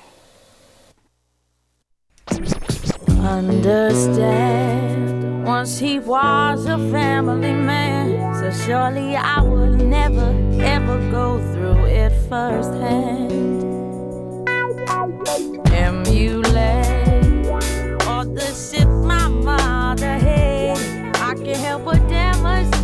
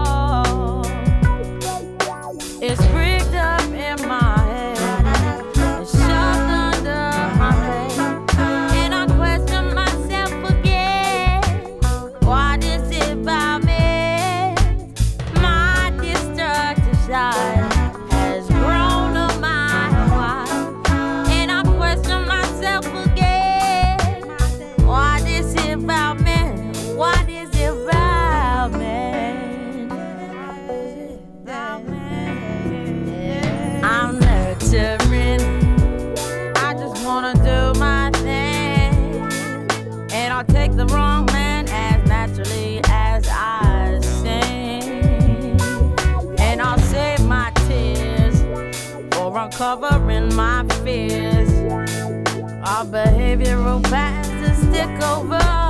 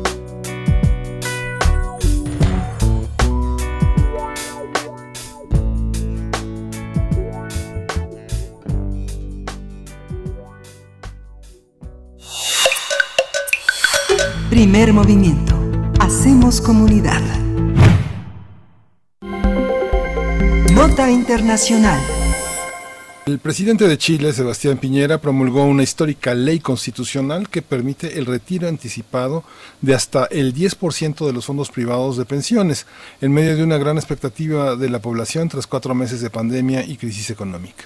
El día de hoy, este lunes 27 de julio, el documento será revisado por la Contraloría General de la República. Después se publicará en la Gaceta Oficial para convertirla en ley y a partir de esta semana la ciudadanía podría comenzar a tramitar el retiro del 10% de sus pensiones.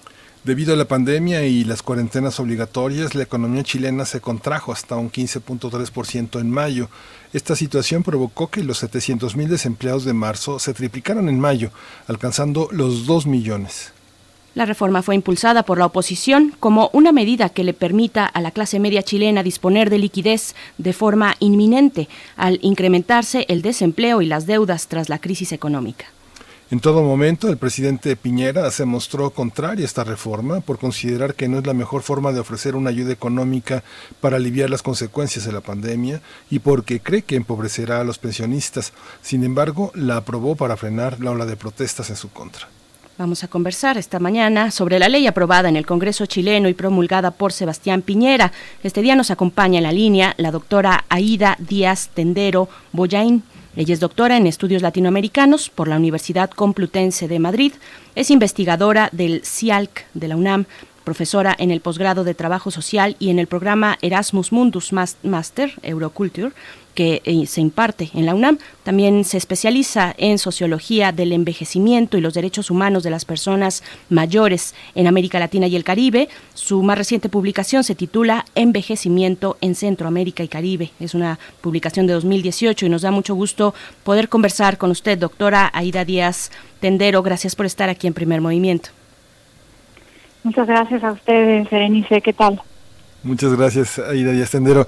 Pues eh, analizar esta, venimos de analizar el tema de las pensiones en México, pero aquí ya se concretó una posibilidad de hacerse de un pedacito del futuro a través del, eh, de, quitarle a las pensiones la posibilidad de vivir en el presente con mayor dignidad y que en medio de una crisis económica muy fuerte.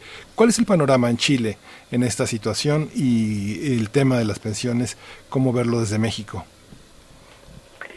Sí, bueno, pues eh, habría que contextualizar eh, mucho el tema. Eh, en primer lugar, hay que tener en cuenta que Chile fue el primer país en realizar una reforma del sistema de pensiones.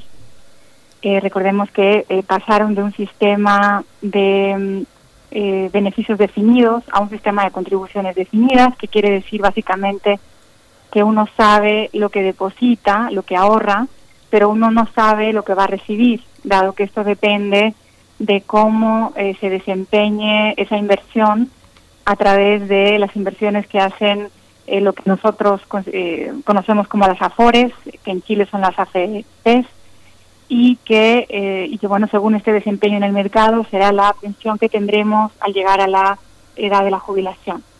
Entonces, este, este país, como digo, fue pionero en la reforma eh, privatizadora que luego se reprodujo en muchos países latinoamericanos como el nuestro.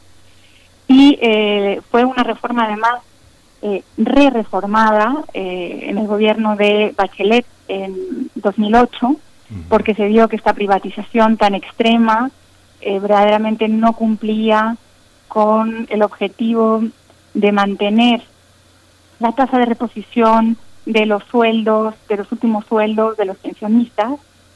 Y el siguiente contexto que tenemos que tener en cuenta es la eh, explosión que tuvo lugar en octubre del 2019, eh, también eh, una, una explosión multiclasista por parte de muchos sectores de la población en Chile, pero también por parte de los pensionistas que vieron que pertenecían a la clase media cuando estaban en activo y que ahora que son pensionistas, con este sistema privatizado, han caído en niveles cercanos a la pobreza. Entonces, este es, digamos, el, el contexto.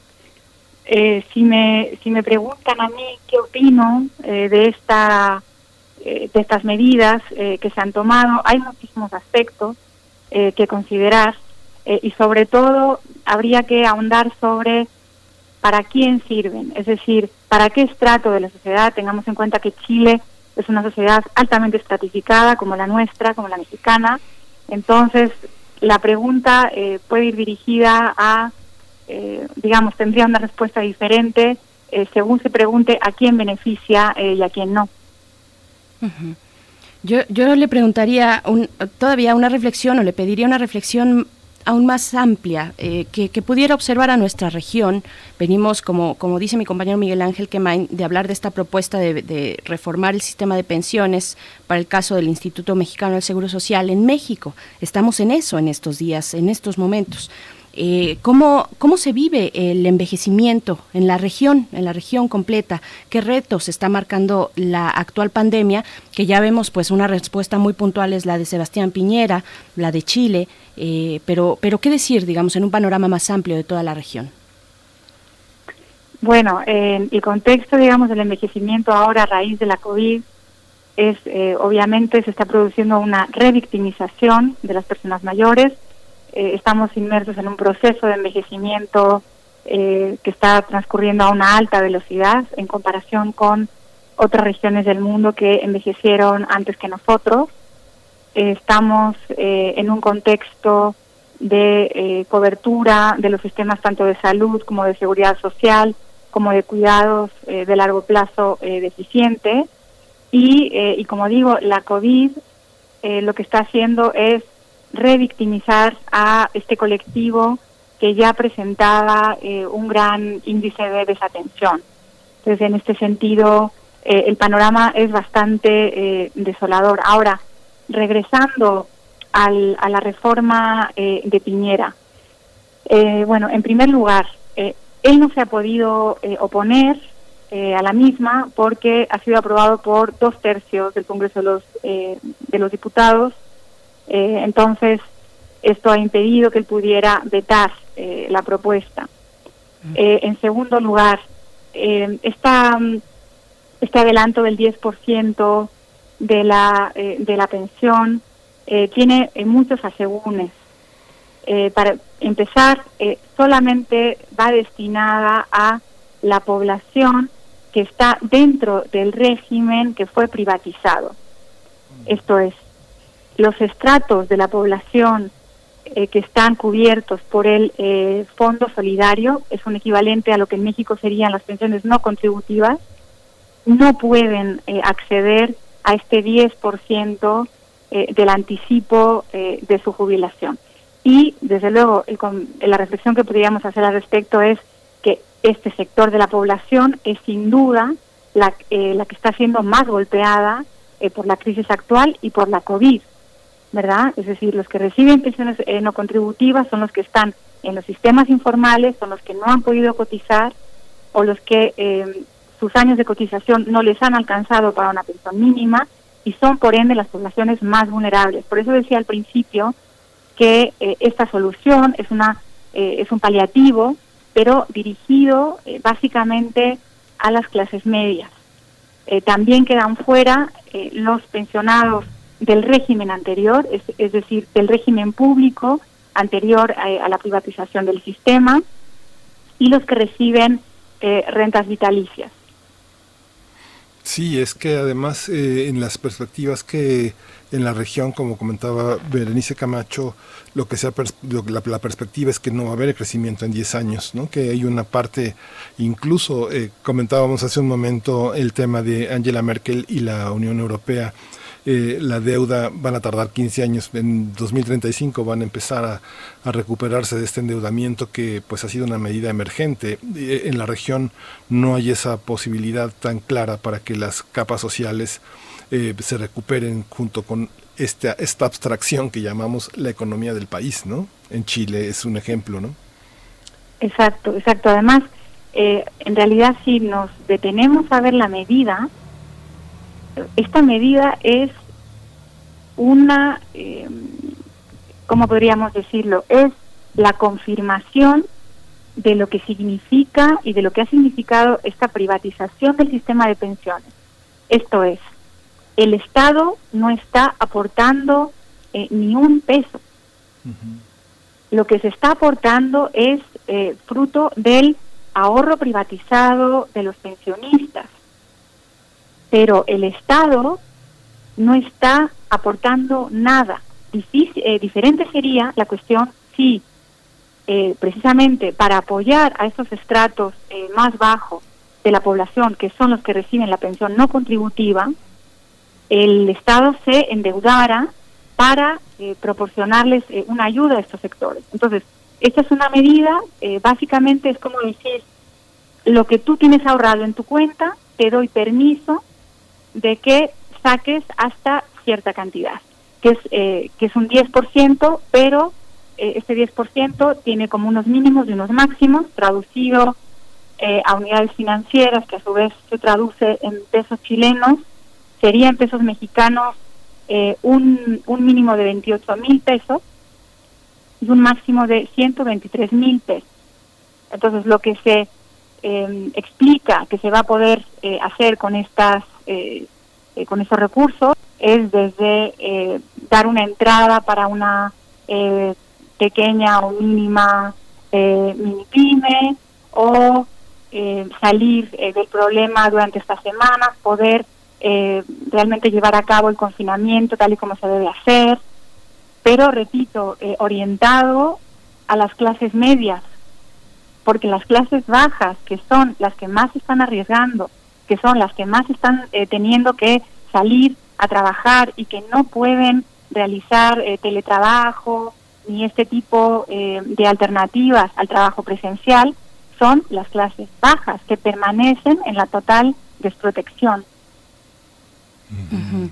Doctora Aida Díaz Tendero, bueno, ya la, protesta en Chile venía con una ebullición muy importante, muy fuerte desde el año pasado. Llegó la pandemia, pero incluso en tiempos de pandemia se han dado protestas en los barrios eh, más, más pobres de Chile. Han salido las personas a reclamar, pues, que no, eh, que no tienen básicamente que comer. Eso es lo que han dicho.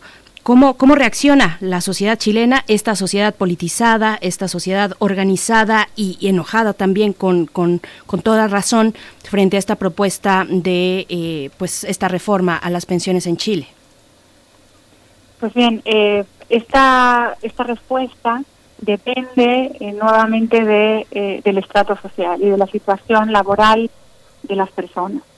es mi opinión que se ha llevado a cabo esta, esta posibilidad de extraer este 10% como eh, una medida de aliviar eh, la olla de presión a la que está eh, sometida la sociedad chilena y en este sentido hay que tener en cuenta que esto va a beneficiar aproximadamente a un millón de pensionados. Estos son los que dependen de estas AFPs, nuestras AFORES, y bueno, por supuesto, cada una de estas personas con sus familias, ¿no? Entonces, este es, digamos, el colectivo que está de acuerdo eh, con la medida. Eh, por otra parte, porque es una medida voluntaria, este, que eh, tenerlo en cuenta, no es obligatorio, es decir, uno tiene hasta 365 días para decidir si sí hace este retiro del 10% o si por el contrario lo sigue guardando hasta la etapa de la jubilación. Ahora bien, quedan fuera las eh, 600.000 personas que reciben la eh, pensión básica solidaria y sus familias. Y eh, quedan fuera los sistemas otras 600.000 personas eh, que están en el sistema anterior previo a la reforma. Entonces las las reacciones dependen un poco de esta de esta situación. Y como digo estas estas protestas además que ha habido en las ciudades más importantes, en Antofagasta, en eh, Santiago, han sido de alguna forma eh, acalladas por, eh, por esta protesta. Ahora bien, por estas medidas. Ahora bien, regresando al contexto de octubre, noviembre del año pasado, lo que hizo Piñera fue aumentar en un 20% estas pensiones no contributivas y blindar constitucionalmente eh, la pensión no contributiva. Eh, entonces yo creo que teniendo una perspectiva eh, quizás un poco neomarxista, se podría decir, de dividir a las clases sociales para evitar una protesta multiclasista y de diferentes estratos sociales como la que hubo en octubre. Recordemos que incluso desde los estratos de ingreso más elevados eh, hubo protestas, obviamente por razones diferentes, pero eh, se concentraron eh, estas múltiples quejas por parte de todos los sectores de la población. Pues como digo, quizás para, para que haya una ruptura y no haya una unión de protestas de diferentes sectores, se ha tomado esta medida para calmar al menos a las clases medias. Esto es lo que lo que se me ocurre, pero pero insisto, eh, la presión eh, va a seguir ahí. Sí, y esta, esta parte, el, el hecho de que tenga, que, de que esté privatizada las pensiones, como también ha pasado aquí, eh, ¿a quién le beneficia? ¿Quién termina ganando con esa inversión en la bolsa de valores, en, la construcción, que son los terrenos donde, los territorios donde más se invierte en las pensiones? ¿Quién gana? ¿Quién gana? ¿Hay, hay otro esquema que se pueda aplicar que no sea el de esa inversión? De esa privatización? Eh, bueno, ya las cuestiones, eh, digamos, de, eh, de, inversión privada, realmente sí hay, hay una cierta opacidad en torno a esa parte. lo único que sabemos al respecto es que la pensión que se tendrá depende del comportamiento en el mercado de, de este portafolio de inversión individual de cada uno de los trabajadores. Lo cual es ciertamente inquietante, por no decir eh, otro eh, apelativo eh, más, eh, más drástico. ¿Quién ha ganado y quién ha perdido en un sentido más amplio con las reformas? Verdaderamente la ciudadanía eh, no ha ganado nada, es decir, tampoco el sistema previo que teníamos a las privatizaciones era un sistema ideal, porque nuestro sistema en México, por ejemplo, eh, ocurre lo mismo en los mexicanos, en diferente medida, podríamos establecer unos tres niveles eh, de, eh, de problemas eh, de los que voy a hablar, digamos, más severos, menos severos y, eh, digamos, un poquito menos severos. En el caso de Chile estaríamos hablando de un sistema donde la inequidad es un poco menor. En el caso de México seríamos un nivel intermedio en el contexto latinoamericano y hay países que están eh, aún en una situación peor, eh, que son pues la mayor parte de los países centroamericanos, salvo eh, Costa Rica y Cuba y algunos otros eh, países eh, eh, de Sudamérica. Pero volviendo al tema de quién gana, quién pierde, como decía, el sistema público nuestro anterior a la reforma era un sistema altamente inequitativo también. Era un sistema que marginaba al campo, era un sistema con un eh, alto sesgo de género eh, y un sistema que jamás eh, logró incluir a toda la población como es el destino y es el objetivo de los sistemas de pensiones basados en la solidaridad intergeneracional, pero no solo entre generaciones, sino también entre clases, eh, entre el campo y la ciudad, entre géneros, etcétera. Entonces, eh, digamos que nuestros sistemas nunca llegaron a dar el paso a la universalidad. Todos los sistemas, en términos universales, los sistemas europeos, los sistemas más avanzados del norte de Europa, todos comenzaron por proteger a pequeños sectores inicialmente. Y esta protección se iba extendiendo cada vez a capas mayores de la, eh, de la población hasta llegar incluso a proteger eh, a las, eh, por ejemplo, a las empleadas domésticas, a los sectores informales. Y este es, eh, digamos, este es el escalón que nosotros nunca eh, logramos en la mayor parte de los países de América Latina. Se quedó como un sistema de protección eh, altamente estratificado y que dejó fuera a amplios sectores de la población. Entonces, ni era un sistema bueno el que teníamos antes de las pensiones, eh, digo antes de las privatizaciones, ni la privatización ha logrado mejorar esta cobertura en ninguno de los sentidos. ¿En qué eh, medida ha mejorado la situación? Por supuesto, y no es nada desdeñable, se ha quitado la presión sobre las finanzas eh, públicas que existía en el sistema anterior. Por supuesto, porque ya eh, los cálculos no deben de hacerse como eh, en un sistema de beneficios definidos, un sistema público como el anterior, eh, basado en que la generación que está en activo ahora paga las pensiones de la generación que está ahora jubilada, sino que conforme al ahorro que cada persona individualmente genera en su propio portafolio de inversión administrado por las AFORES, de esa magnitud será eh, la pensión que obtenga en la vejez. Es decir, el Estado no, eh, no tiene la presión de eh, generar esas pensiones a partir de sus, de sus presupuestos.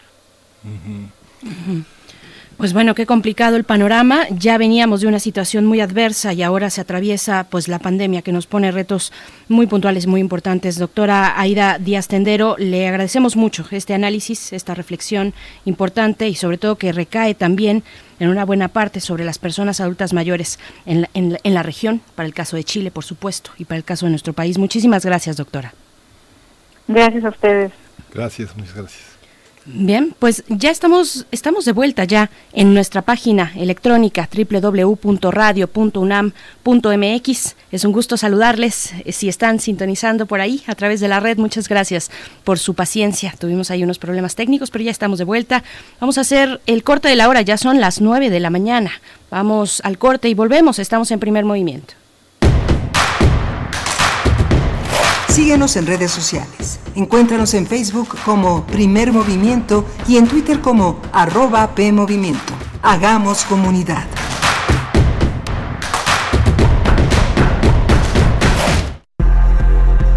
La lucha por la equidad de género se consigue por varios frentes, desde las ideas y denuncias del feminismo hasta la deconstrucción de la masculinidad. Entre hombres, México, un espacio radiofónico para cuestionar la imagen que tenemos acerca de lo que consideramos masculino. De lunes a viernes a las 6.50 horas, retransmisión a las 15 horas por el 860 de AM y a las 6.30 horas con retransmisión a las 17 horas por el 96.1 de FM. Para poder corregir, primero hay que reconocer. Radio UNAM, experiencia sonora.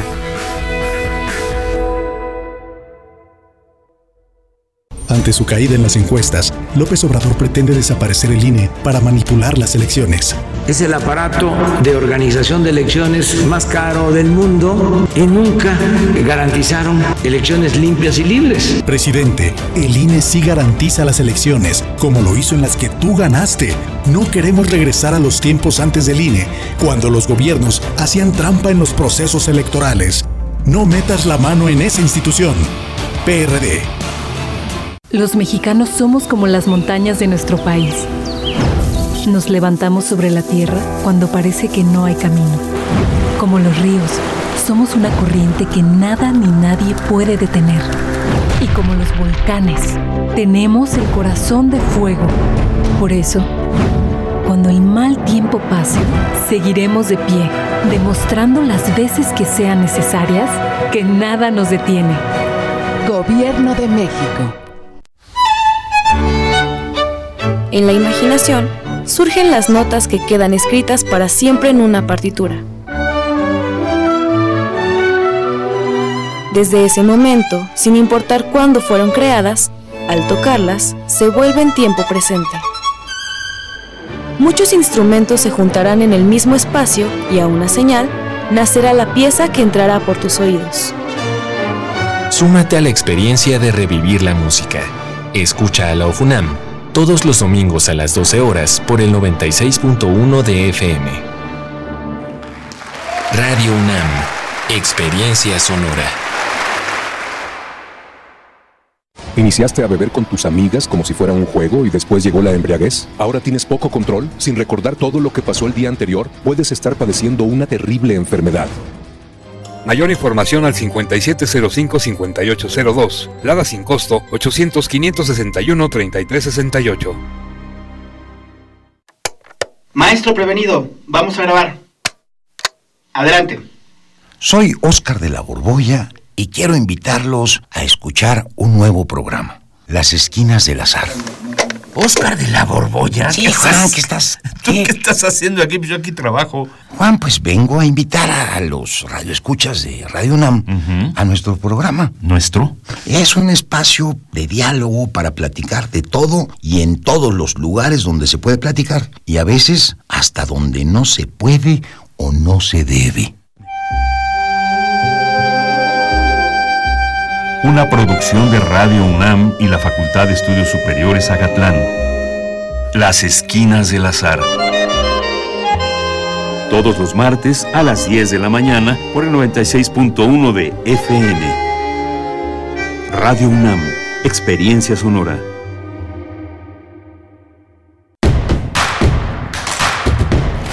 Encuentra la música de primer movimiento día a día en el Spotify de Radio UNAM y agréganos a tus favoritos.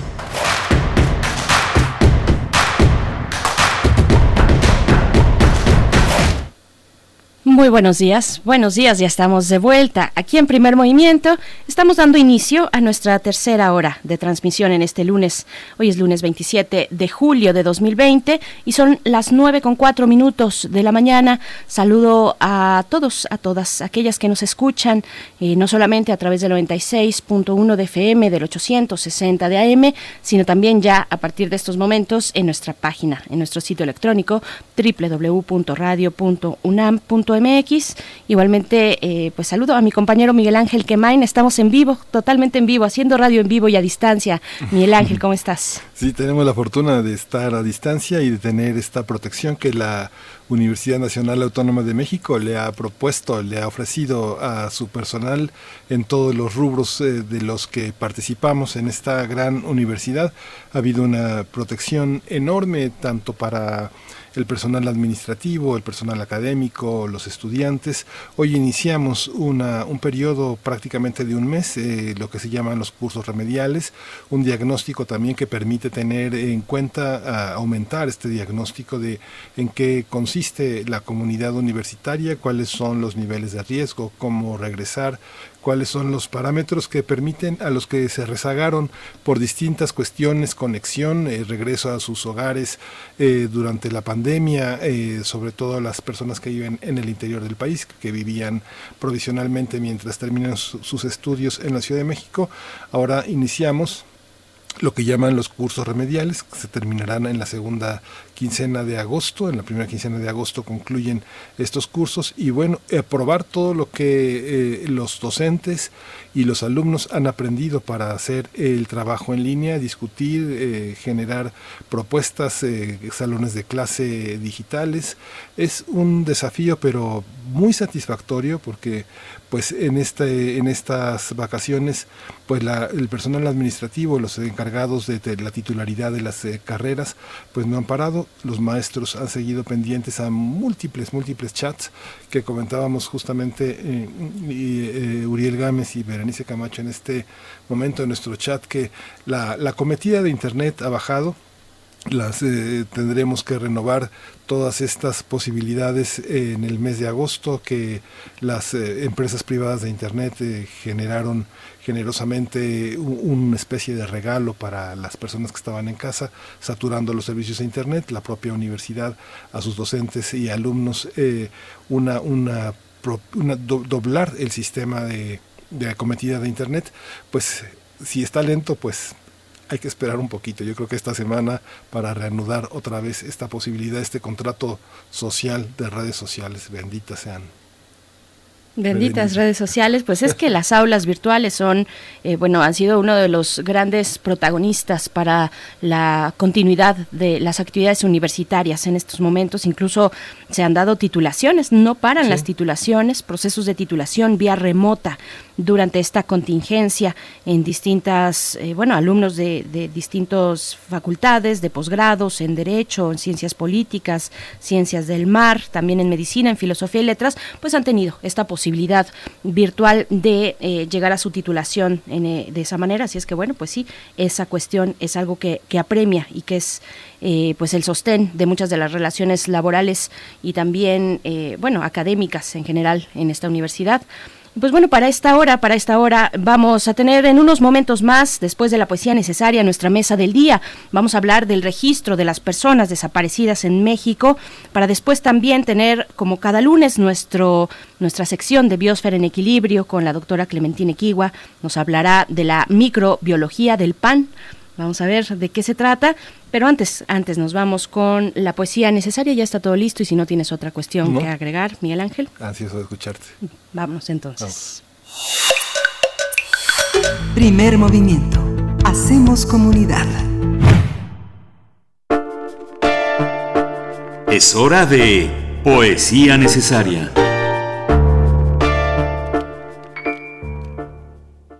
Es verdad que los hipogrifos son violentos, pero también son seres delicados, eróticos y delicados. Ese es el peculiar título de la poesía que vamos a escuchar esta mañana. El autor es un joven escritor mexicano, Jaime Sompanzi. Él nació en el año del 94, 1994, estudió lengua y literaturas hispánicas en la Facultad de Filosofía y Letras de la UNAM. Yo disfruté, la verdad, mucho explorar su trabajo en, en, en Internet. Eh, sentí como que el, autor no tiene pues reparo en interpelarnos, se lanza, eh, tiene una avanzada interesante hacia nosotros como lectores, así es que bueno, me parece una poesía directa, es muy disfrutable. Eh, vamos a, bueno, él, Jaime Sompanzi, eh, publicó, publicó en Punto de Partida Ediciones Digitales el libro Milagro 401, que ganó el premio de la misma Dirección de Literatura de la UNAM del año pasado, de Punto de Partida Ediciones Digitales. Así es que bueno, vamos a escuchar este poema que vamos a acompañar después con el gran Nick Cave y sus Bad Seeds. La canción es Crown Jane es lo que vamos a escuchar hoy, pero antes esta poesía que se titula Es verdad que los hipogrifos son violentos, pero también seres eróticos y delicados. Bueno, lo pueden encontrar en círculodepoesía.com, ahí está, y entre otros muchos materiales que van a encontrar del autor en la red. He soñado repetidamente algo. Segismundo bebiendo un pulque de ajo en una fiesta trans donde cualquier cosa podría pasar, diciéndome, es bueno volverte a ver, es bueno haber terminado mi relación contigo, es bueno terminar con algo diariamente. Y casi no puedo pensar en otra cosa, salvo en la manera en que me mira, entre la melancolía y la lasciva. Es bueno mezclar si te quieres morir, o caer en síncope, o llevar al siguiente nivel el performance, es bueno dejarse llevar por los colores y por los lugares comunes de la poesía y de tus series de televisión favoritas. Y me dice lo mismo cada noche, con ligeras variaciones en el tiempo de los verbos y en el género gramatical de la fiesta, aunque siempre es trans o metasexual, más allá, más acá, más ajá. Y espero que Segismunda no se vaya de mi sueño, es decir, como todos saben, de mi vida, porque quiero preguntarle algo sobre la tristeza, porque quiero proponerle un trío con ella y con tu reflejo del espejo.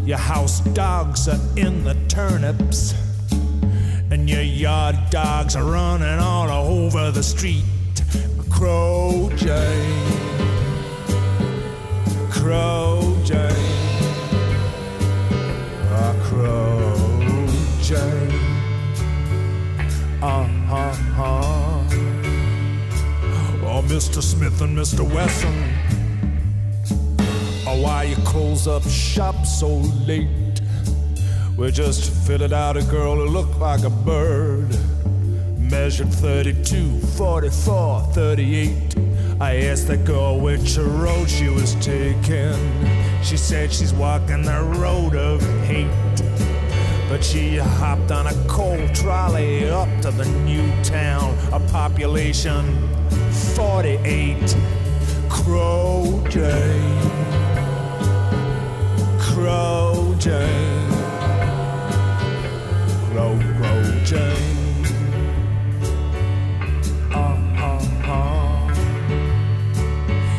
Are drunk and smoking. They followed you right back to your gate. Primer movimiento. Hacemos comunidad. La mesa del día. La Secretaría de Gobernación dio a conocer a mediados de julio de 2020 la versión pública del Registro Nacional de Personas Desaparecidas y No Localizadas en México. Ese registro señala que hay 73.201 personas sin localizar desde 1964, aunque la mayoría de ellas es posterior a 2006.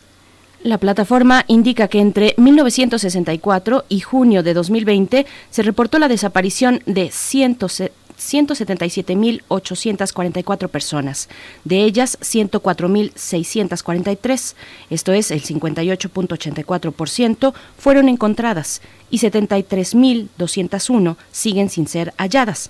De las personas encontradas, 98.242 aparecieron con vida y 6.401 ya habían fallecido. Sin embargo, al menos 74 organizaciones demandaron mayor transparencia en la rendición de cuentas sobre este registro, pues señalaron inconsistencias y falta de claridad en los datos. En un comunicado indicaron que el Gobierno federal, la Comisión Nacional de Búsqueda y la Fiscalía General de la República tienen la obligación de publicar la base de datos en formato abierto para garantizar el derecho a la información y a la verdad de la sociedad mexicana y de familiares de las víctimas. También señalaron que la nueva herramienta no permite a familiares de personas desaparecidas verificar los datos y metodologías para su obtención, validación y publicación. Y pues bueno, vamos a realizar un análisis en esta mañana en la mesa del día sobre el Registro Nacional de Personas Desaparecidas y No Localizadas en México. Y para ello nos acompañan en la línea Alicia Vargas Ayala, ella es directora del CIDES IAP, Centro Interdisciplinario para el Desarrollo Social, es integrante del Consejo Directivo de la Redim y también es colaboradora aquí en Primer Movimiento. Bienvenida una vez más, Alicia Vargas, qué, qué gusto saludarte en esta mañana de lunes. Muchísimas gracias, Berenice y Miguel Ángel. Buenos días. Gracias, por invitarnos. Gracias.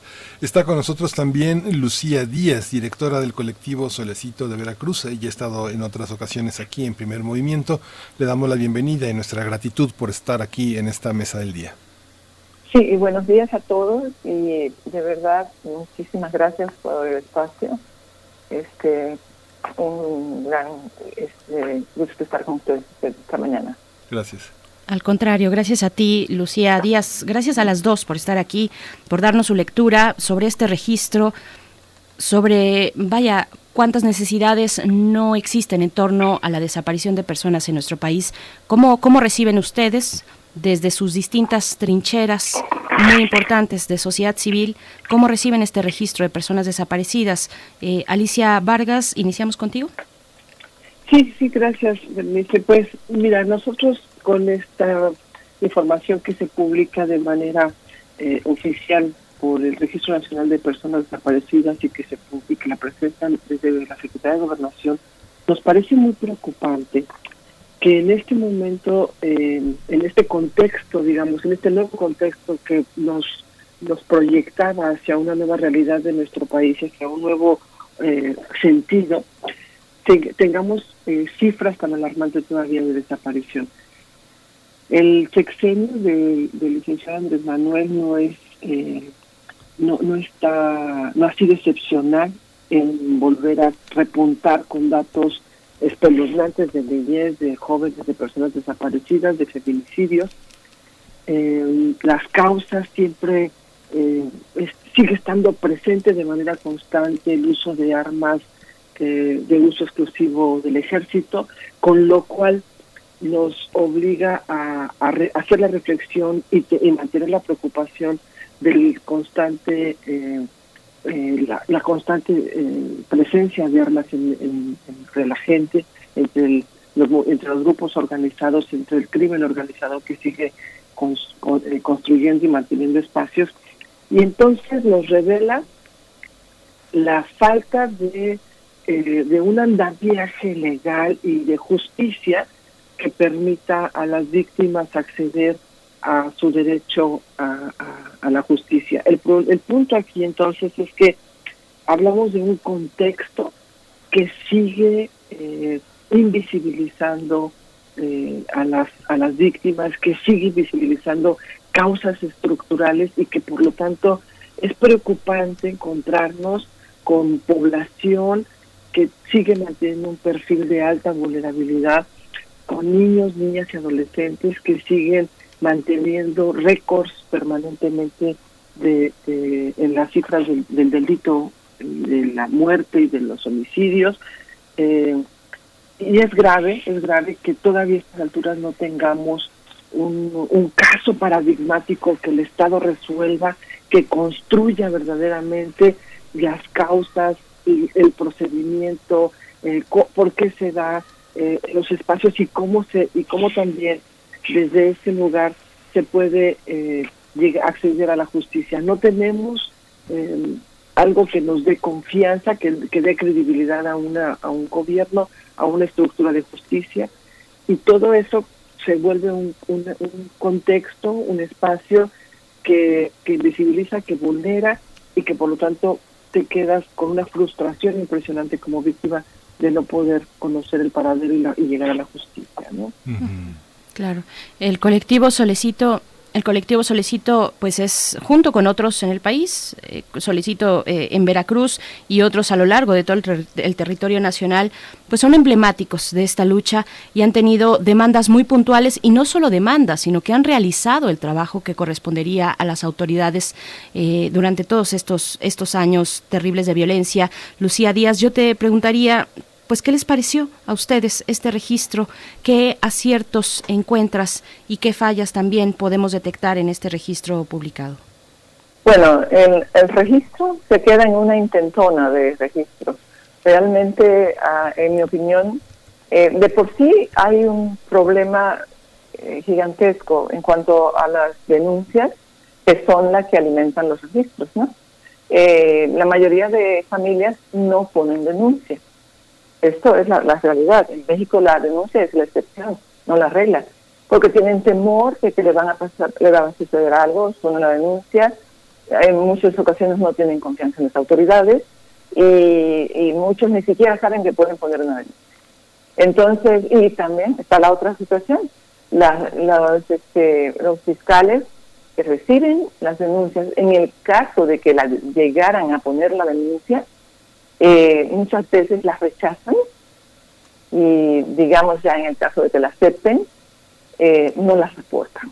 Entonces, todos estos trámites que vengo mencionando, desde el momento en que la persona no decide, decide no poner la denuncia o que decide y va y la pone y no la, no la reportan, todo esto son filtros que nos va dando una, una cifra muy, muy, eh, eh, digamos, este, pues poco parecida a la realidad.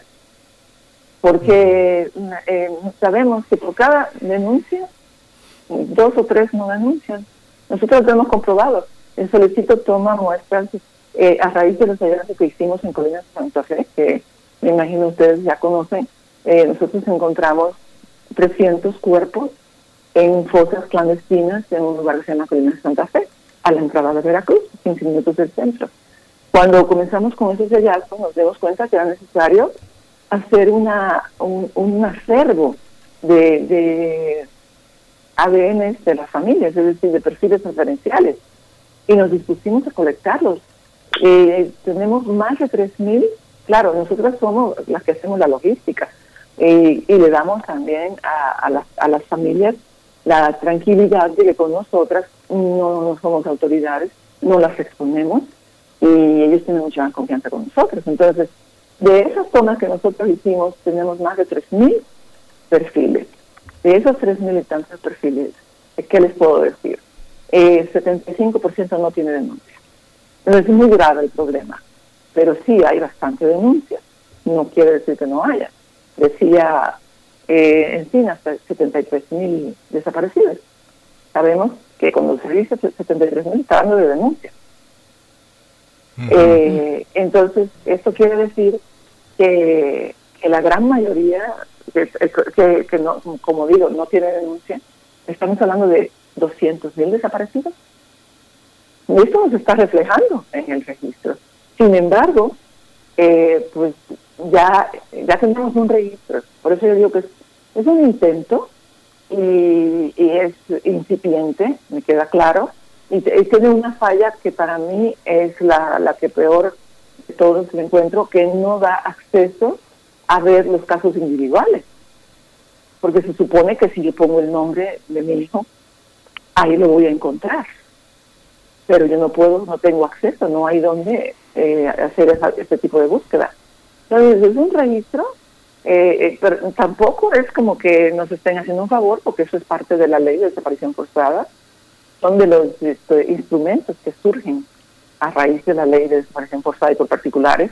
Entonces, este registro también se trata de que haya mucho más registros. México es un país desordenado, no tiene, eh, o sea, las cárceles, que es una, digamos, un submundo tan, tan, este, o digamos, un mundo alterno tan diferente, debería de estar totalmente registrado cada persona con toda la información de, de la persona eh, eh, en una base de datos no, no creo que para manejo de particulares, sino para las autoridades. Sin embargo, no hay una, un registro confiable de, de, las cárceles. Y todo eso, todo ya está en el registro, en, perdón, eh, todo eso se está tratando de, corregir. Eh, por ejemplo, en Estados Unidos uno pone un nombre de, de, un reo y lo va a encontrar. Incluso hay búsquedas que son eh, más, más profundas que se pueden arrojar incluso porque está preso. Eh, nosotros no queremos ese tipo de, cosas, pues, eh, sino solamente que, que esté, digamos, que haya constancia de, de, los presidiarios en donde se encuentran, ¿no? Porque mucha gente está en calidad de desconocida en las cárceles. Cuando hubo el, incendio en Topo Chico hace dos años, o tres, eh, se encontraron ocho cuerpos que no tenían ningún registro en absoluto. Entonces una persona puede estar en calidad de desconocida en un hospital, en, un, en una prisión, en un anexo de rehabilitación, tantos lugares. Todos esos lugares hay que hacerle registro. Eh, entonces no solamente el registro de desaparecidos, pero eh, también en los sitios forenses. Es deplorable que algo tan serio como los forenses y que tiene tantísimos códigos y reglamentos porque en México es bueno para escribir leyes, pero para implementarlas es pésimo. Entonces, eh, los, forenses no tienen registros confiables. No, de hecho, no tienen registros. Porque si yo quiero ingresar, bueno, no yo, digamos una autoridad, quiero ingresar a los registros forenses de tal estado para ver qué, qué cuerpos llegaron, en cuáles años y todas las, las condiciones, no lo va a encontrar no va a poder acceder a eso.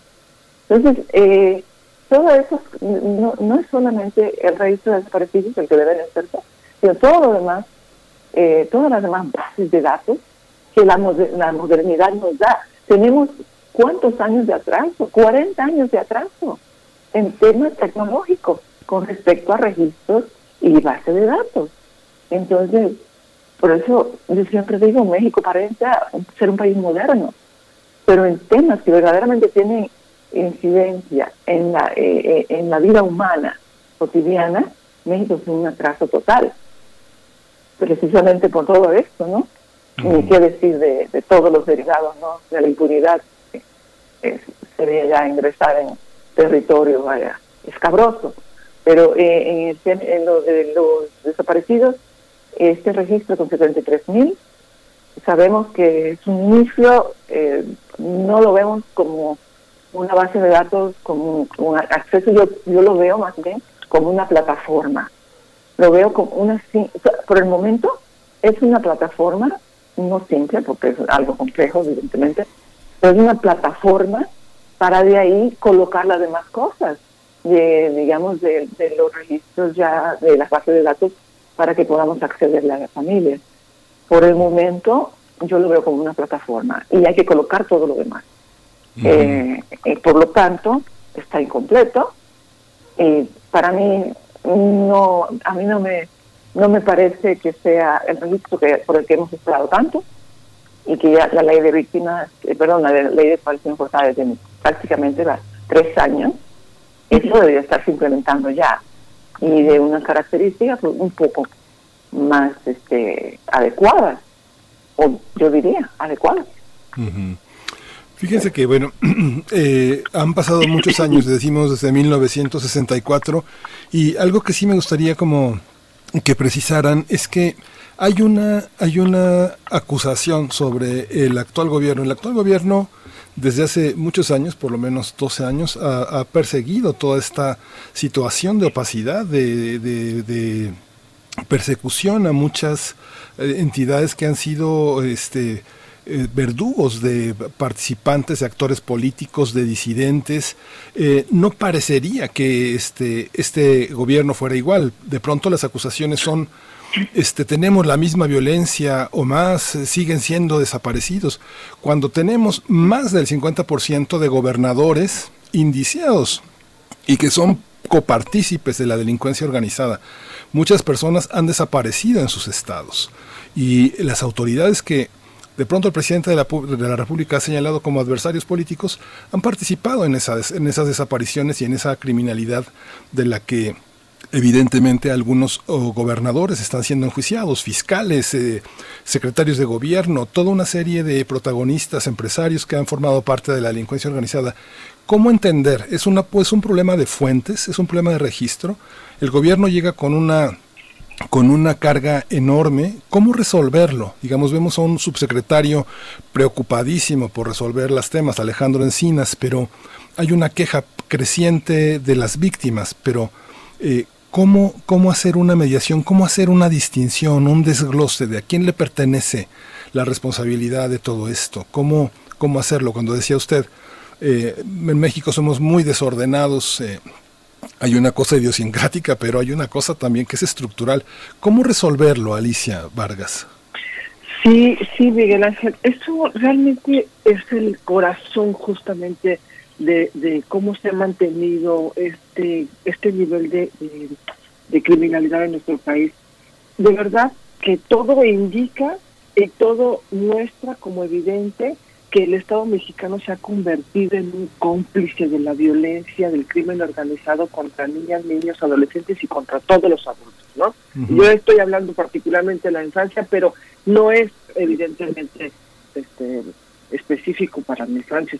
ya Luciano se explicaba y nos daba las espeluznantes este, contextos y situación. Entonces, el Estado se ha convertido en un, en un cómplice porque además la presunta participación de agentes estatales es muy grave. Eh, lo que tú mencionas en cuanto a la invisibilidad y omisión dolosa, ¿no? De funcionarios que debieron haber hecho las investigaciones respecto a miles de homicidios y que quedan premiados con la impunidad, ¿no? Según los propios datos oficiales, de cada 100 carpetas de investigación donde aparecen en este caso niñas, niños, adolescentes como víctimas, solo tres alcanzan algún tipo de proceso o sentencia. Entonces hablamos de un grado de impunidad que permite y que legitima y que, y que fortalece esta cultura de que no pasa nada. ¿eh? Entonces, gravemente que además el Estado, el gobierno, tenga una renuente este, práctica a desarrollar una estrategia nacional efectiva que prevenga, que frene la violencia eh, contra la población así como el efecto negativo para las reducciones presupuestales a las instituciones y programas especializados, obviamente nos dan un contexto que fortalece la existencia de grupos criminales y de grupos organizados, este, o simple y sencillamente la presencia de una, una, una criminalidad constante. De verdad que se observa con mucha preocupación que este país no tenga eh, unidades o áreas especializadas para la búsqueda, principalmente en cuando sucede el primer delito, que es la desaparición de niños. No tenemos una policía especializada o una unidad que permita justamente abocarse de manera minuciosa a la, a la investigación del robo de niños o de la desaparición. Entonces, llegamos a un punto en el que no tenemos con toda claridad los datos de cuántos, quiénes, por quién, para qué, en dónde, en dónde, a dónde se nos lleva. Es decir, cuál es, dónde está el jugoso este comercio, el, jugoso mercado donde las víctimas son las, las, las, personas, las niñas, niños y adolescentes en este caso. ¿Por qué, ¿Por qué se sigue manteniendo? Pues porque no tenemos una investigación que efectivamente pueda identificar todo el proceso, toda la red de, de, de, corrupción, los espacios donde se están este, eh, llevando a cabo los delitos y que efectivamente de aclarar, yo creo que incluso los casos paradigmáticos más graves han hecho evidente y harán evidente si así sucede una red de corrupción increíblemente establecida, eh, fortalecida, instalada en el Estado y en, los gobiernos tanto locales como federales. Entonces es muy grave, pero nos da mucha claridad. El que no haya datos ya es un dato en sí mismo. El que no conozcamos el, los a dónde concluyen y a dónde llevan y para qué y quiénes se los están probando, nos da cuenta de que evidentemente hay un Estado y un gobierno involucrado. No solamente son bases de información lo que se necesita desagregar, que tiene que justamente prioritariamente hacerse, es, una, es un derecho ciudadano y es una obligación y es un compromiso no solamente para las eh, eh, responsabilidades nacionales, sino para los acuerdos internacionales que el Estado tiene, clarificar y desagregar las, los datos y los cifras, las cifras de, de los delitos que se cometen en nuestro país y particularmente eh, por los acuerdos que tiene para clarificar respecto a los casos de niñez y adolescencia, sino además cómo, cómo generar los mecanismos adecuados para la construcción de una justicia, de una no revictimización y por supuesto de la reparación del daño. Eso ha hecho que el Estado, que no quiere hacerse cargo, que no, o sea, ha elegido no enfrentarlo, por eso hablamos de una, de, de que el Estado mexicano se ha vuelto cómplice, porque de otra manera resolvería casos. Entonces, aquí hay, eh, se tiene que construir desde otra perspectiva las, las graves omisiones y responsabilidades que el Estado, y que en este caso, pues el jefe del Estado tiene frente a eh, una, una condición de impunidad y de grave riesgo a su población. Lucía Díaz, para usted eh, este estado, este gobierno se distingue de anteriores. ¿Encuentra usted diferencias en el manejo de la situación respecto a la administración inmediata anterior, la de Peña Nieto, la de Felipe Calderón? ¿Encuentra diferencias o son iguales? Con respecto a los desaparecidos, sí. hay una diferencia este, muy marcada en un aspecto, te la voy a decir. A, eh, los gobiernos anteriores, tanto Felipe Calderón que fue el que inició eh, todo esto. O sea, eso, esto, es eh, el hijo monstruoso de Felipe Calderón, la guerra al narco y la violencia que se deviene de, todo esto, ¿no? Eh, también de Enrique Peña Nieto, nunca se habló, la palabra desaparecidos nunca la tomaron en su boca, nunca. No se, no se discutió el tema, no se puso en mesa, no se puso en las agendas, no, nunca, jamás. De hecho, cuando Peña Nieto eh, aprobó, pues, cuando se aprobó eh, en el gobierno de Peña Nieto la ley de desaparición forzada, eh, él dio este noticia, en, como, como decimos, en, en pequeño, una pequeña reunión. No fue algo que él hiciera mucha fanfarria, porque sabía, es un tema que para él era tabú. Entonces, en esta administración no tienen ese tabú. En esta administración el tema se, está en la agenda. Y gente, como tú mencionabas, en, China está ah, liderando una lucha, eh, tratando de ordenar el, asunto. Pero desafortunado que eh, el, problema está profundamente enquistado. Son muchos años de desidia, de que sea no solamente de también la participación del Estado. Como o sea, eh, el Estado ha sido parte integral de esto. Eh, por ejemplo, Javier Duarte basó su sexenio en represión. Su gobierno se, se sustentó en la represión, en la desaparición de jóvenes, la mayoría de 15 a 25 años. Eh, y hay, hay constancia, desafortunadamente con la impunidad que hay en México, que en cifras oficiales es del 99%, pues es difícil pensar que que se pueda hacer justicia. La palabra justicia en México también es otro tabú, porque se, utiliza, se utiliza mucho, pero es muy difícil de llegar a ella. La, la mayoría de casos, no como en México no hay investigación, no existe.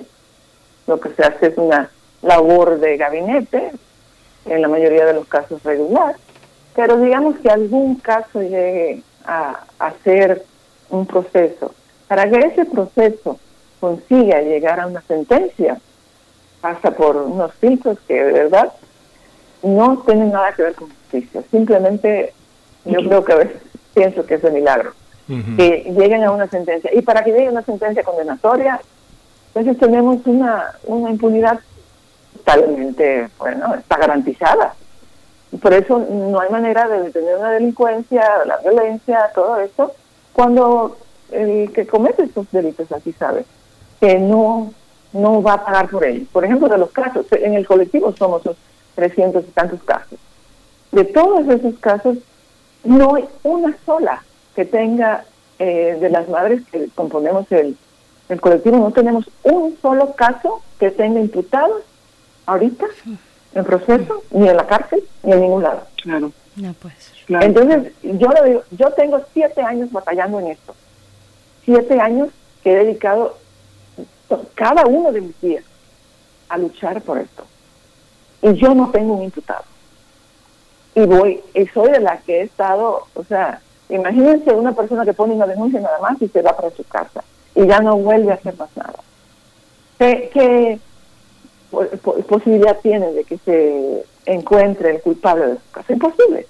Entonces, eh, México, ese gobierno eh, está en el sentido de los desaparecidos, está a, rol, puso el tema en la agenda pública y eso es algo que hay que reconocer. Por lo demás, eh, este, para mí es bastante frustrante, bastante, pues, eh, de causa desánimo pensar en las condiciones que, que también estamos y que, es difícil de, de, de erradicar porque muchos de los que causaron todo esto siguen en puestos todavía. Muchos de los de las personas que, que tuvieron que ver con las antiguas, con las anteriores desapariciones tienen que ver con nuevas desapariciones, porque tampoco se ha detenido el, fenómeno.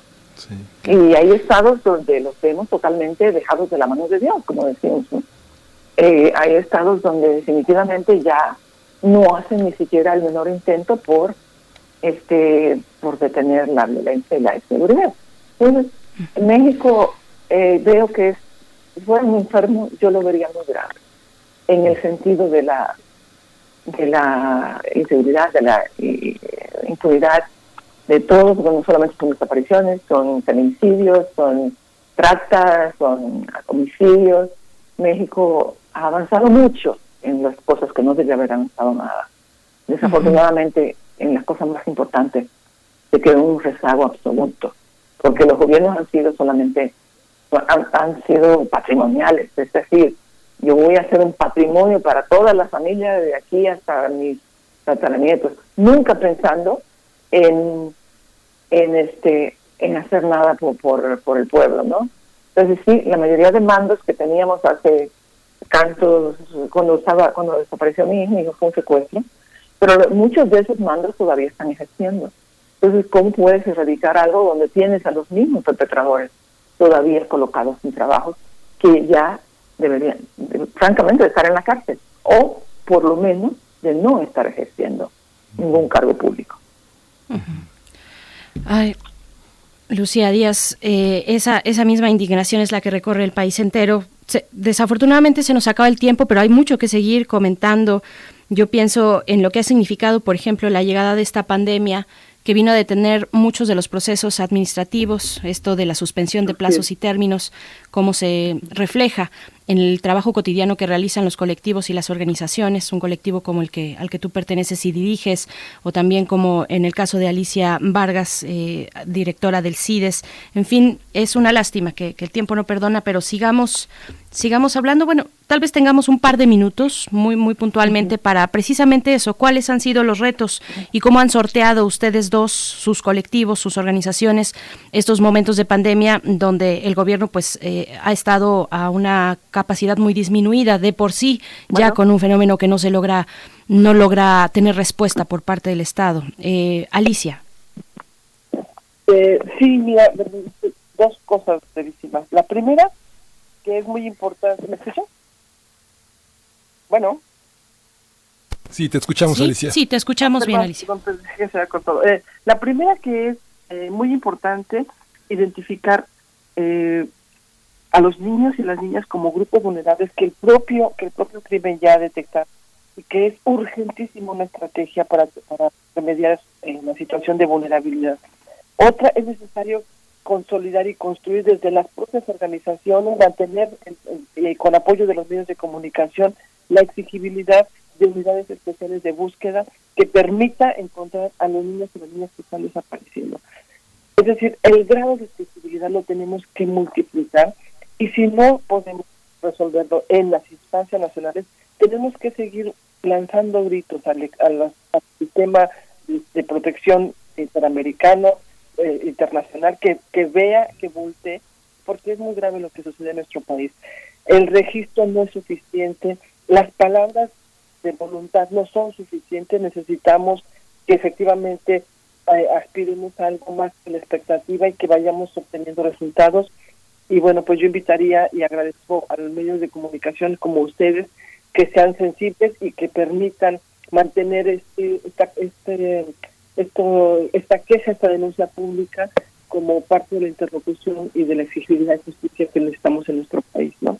Gracias, Lucía, por compartir la mesa. Es un honor estar con usted. Al contrario, Alicia Vargas, muchas gracias a ti por, por, por todo este tiempo eh, en esta conversación y en otras colaboraciones que tienes. Lucía Díaz, nos queda un minuto para alguna reflexión de cierre. Sí, no solo eso, que en México ya eh, esto nos rebasa, ya no es cosa nada más del gobierno, tenemos todos los mexicanos que activarnos. En, México se necesitan dosis masivas de activismo, todo el mundo.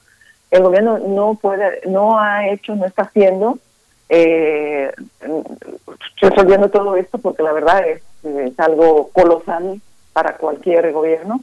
Y, y, este creemos que no basta nada más con que lo pongan pongan el tema en la agenda.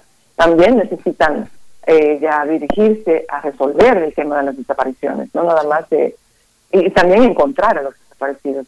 Eh, es importante ya hay ya hay comisiones de búsqueda que también es parte de los de los logros de la de la lucha de los de las familias eh, hay comisiones de búsqueda en la mayoría de los estados, sin embargo hay seis estados donde no cuentan con una comisión de búsqueda. Es impresionante la negligencia, las comisiones, la, falta de vergüenza de algunos gobiernos, de algunos gobernadores, ¿no? Eh, es necesario que todos nos activemos porque permitimos que México se convirtiera eh, en esta enorme masa de deforme de vivir en la impunidad y en la inseguridad y en la violencia. Necesitamos reconstruir el país que de verdad eh, merece que, se luche por él. Entonces yo creo que, que lo principal, para el colectivo Solecito, nosotros estamos buscando a nuestros hijos, pero también quisiéramos que podamos todos luchar por México. Como yo decía, no solamente estamos desaparecidos. Hay muchos temas importantes que tenemos que, que, que enfilar nuestras todos nuestros esfuerzos hacia ellos. Yo creo que es importantísimo que, nos activemos y comenzamos a exigir al gobierno y no solamente a exigir, también a, trabajar, porque también cada, cada persona puede aportar. Yo les agradezco muchísimo a ustedes, Alicia, estar compartiendo aquí y de verdad para nosotros es una gran eh, eh, oportunidad tener un espacio como este. Muchísimas gracias. No, al contrario, al contrario, gracias a las dos, Lucía Díaz, nos quedamos con eso, tenemos que reconstruir el país y eso nos toca a todos y a todas, no solamente a los colectivos de personas que han perdido algún, algún eh, que, han que, que no encuentran a sus familiares desaparecidos. Les agradecemos a las dos, Alicia Vargas Ayala, Lucía Díaz, muchas gracias por esta conversación en esta mañana aquí en Primer Movimiento. Muchísimas gracias, un abrazo, feliz día. Feliz día.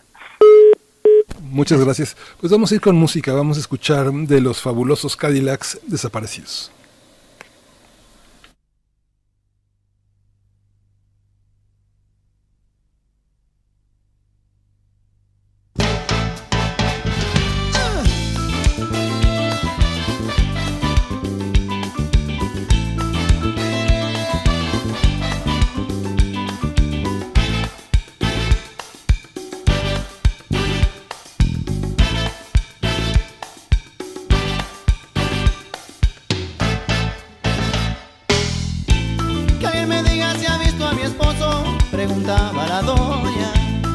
Llama Ernesto y tiene 40 años. Trabaja de peón en un negocio de autos. Llevaba camisa oscura y pantalón claro. Salió de noche y no ha regresado. Oh, oh, y yo no sé ya qué pensar, pues esto antes no me había pasado. No me había pasado,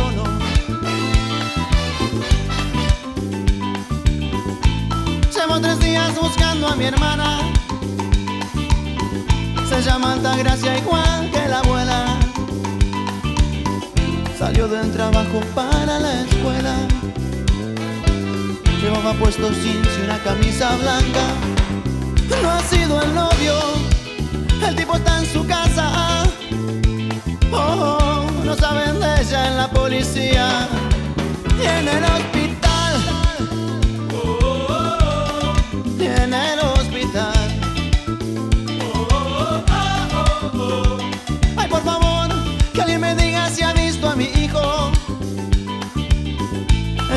De medicina. Se llama Agustín y es un buen muchacho. Esa vez es terco cuando opina. Lo han detenido, no sé qué fuerza. Pantalón blanco, camisa rayas. Paso ante ayer. Paso ante ayer. Cla, cla, Clara Quiñones se llama mi madre. Ella es un alma de Dios y no se mete con nadie. Primer movimiento. Hacemos comunidad.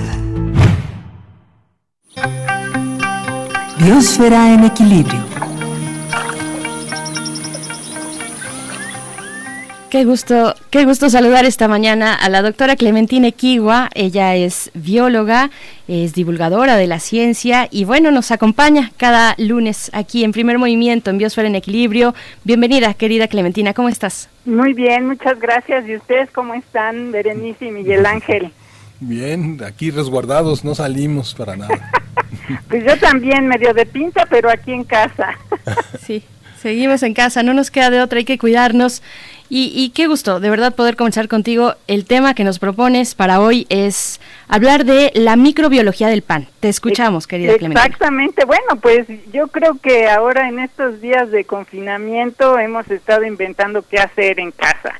Y sí. yo personalmente, como he dicho en varias ocasiones, disfruto mucho estar metida en la cocina, que no solamente es un, un sitio para festejar y celebrar. Eh, en familia, sino que también es un lugar donde puede uno hacer algo de ciencia.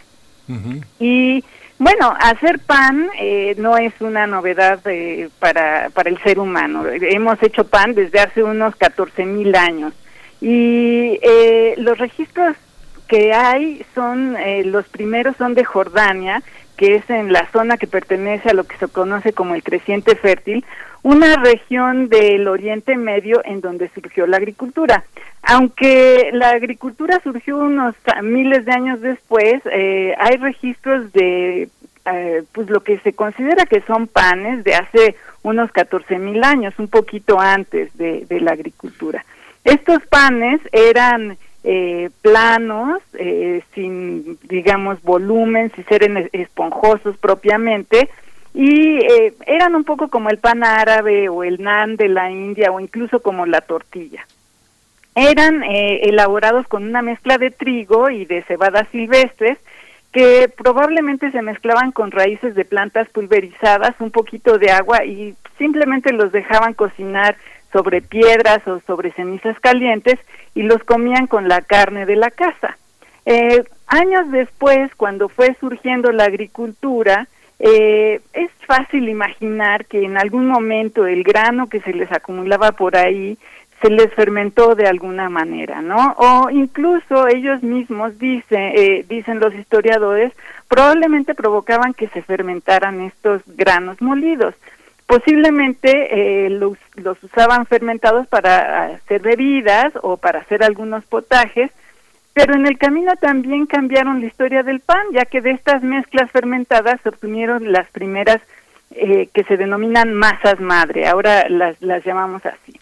A pesar de, que la masa madre ha existido a lo largo de nuestra historia como seres humanos y como seres eh, sociales, eh, los primeros registros de, la masa madre son pues realmente recientes, son de hace unos 3.700 años antes de Cristo y casualmente no son encontrados en la región del creciente fértil, sino que son de Suiza. Eh, en Europa, que es donde se utiliza muy, muy frecuentemente la masa madre, se utilizó cotidianamente hasta mediados del siglo XV, cuando se empezó a utilizar la levadura que, se, que sobraba de la producción de cerveza.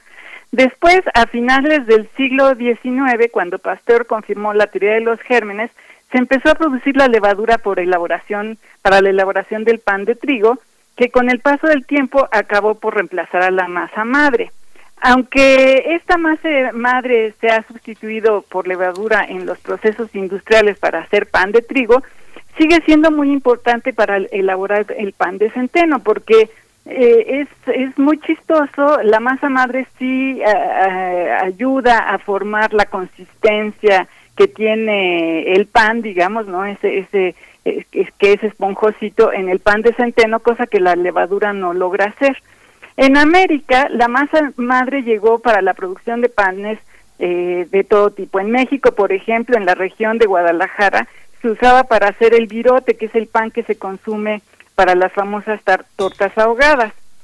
En la costa de los Estados Unidos llegó durante la fiebre de oro y pronto se convirtió en un aditamento indispensable para el pionero y eh, ellos lo llevaban incluso como parte de sus aditamentos para la cuando estaban explorando y sabían que si se llegaba a echar a perder siempre había manera de hacer muy fácilmente una mezcla nueva. Eh, después eh, esta mezcla, como digo, es muy fácil de hacer solamente porque se mezcla agua con harina de trigo o de centeno y si la mantienes en un sitio tibio, después de unos días verás que tu mezcla produce un poquito de burbujas. Con este, estas primeras mezclas es posible hacer pan, eh, hacer estos primeros eh, tipos de pan. Lo que pasa es que los resultados puede que no sean consistentes una y otra vez. Por eso es que los que fabrican pan de masa madre o los que hacemos pan de masa madre mezclan eh, el agua, sacan un poquito de la masa vieja, digamos, y le echan otro poquito de agua con harina, de tal manera que se va conformando una matriz que es fermentada por un ecosistema bacteriano en el que conviven de manera simbiótica comunidades de muchas especies de levaduras y de bacterias.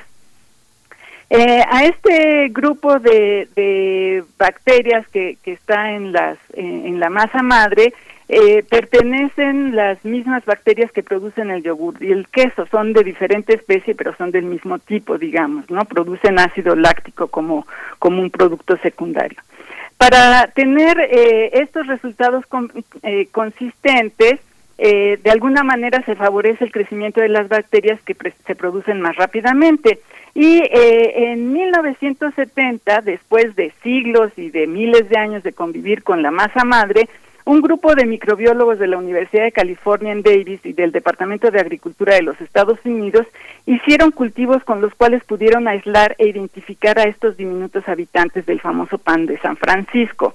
Y eh, eh, ellos identificaron a levaduras del género Saccharomyces, que les digo es muy común, y la presencia de un lactobacilo único del pan que pensaron eh, y denominaron Lactobacillus San Francisco. Eh, con el paso del tiempo, bueno, ahora eh, que se ha recuperado y ha resurgido la cultura del pan artesanal, no solamente se reconoce el valor histórico de un alimento tan fundamental de la humanidad, sino que también su valor biológico.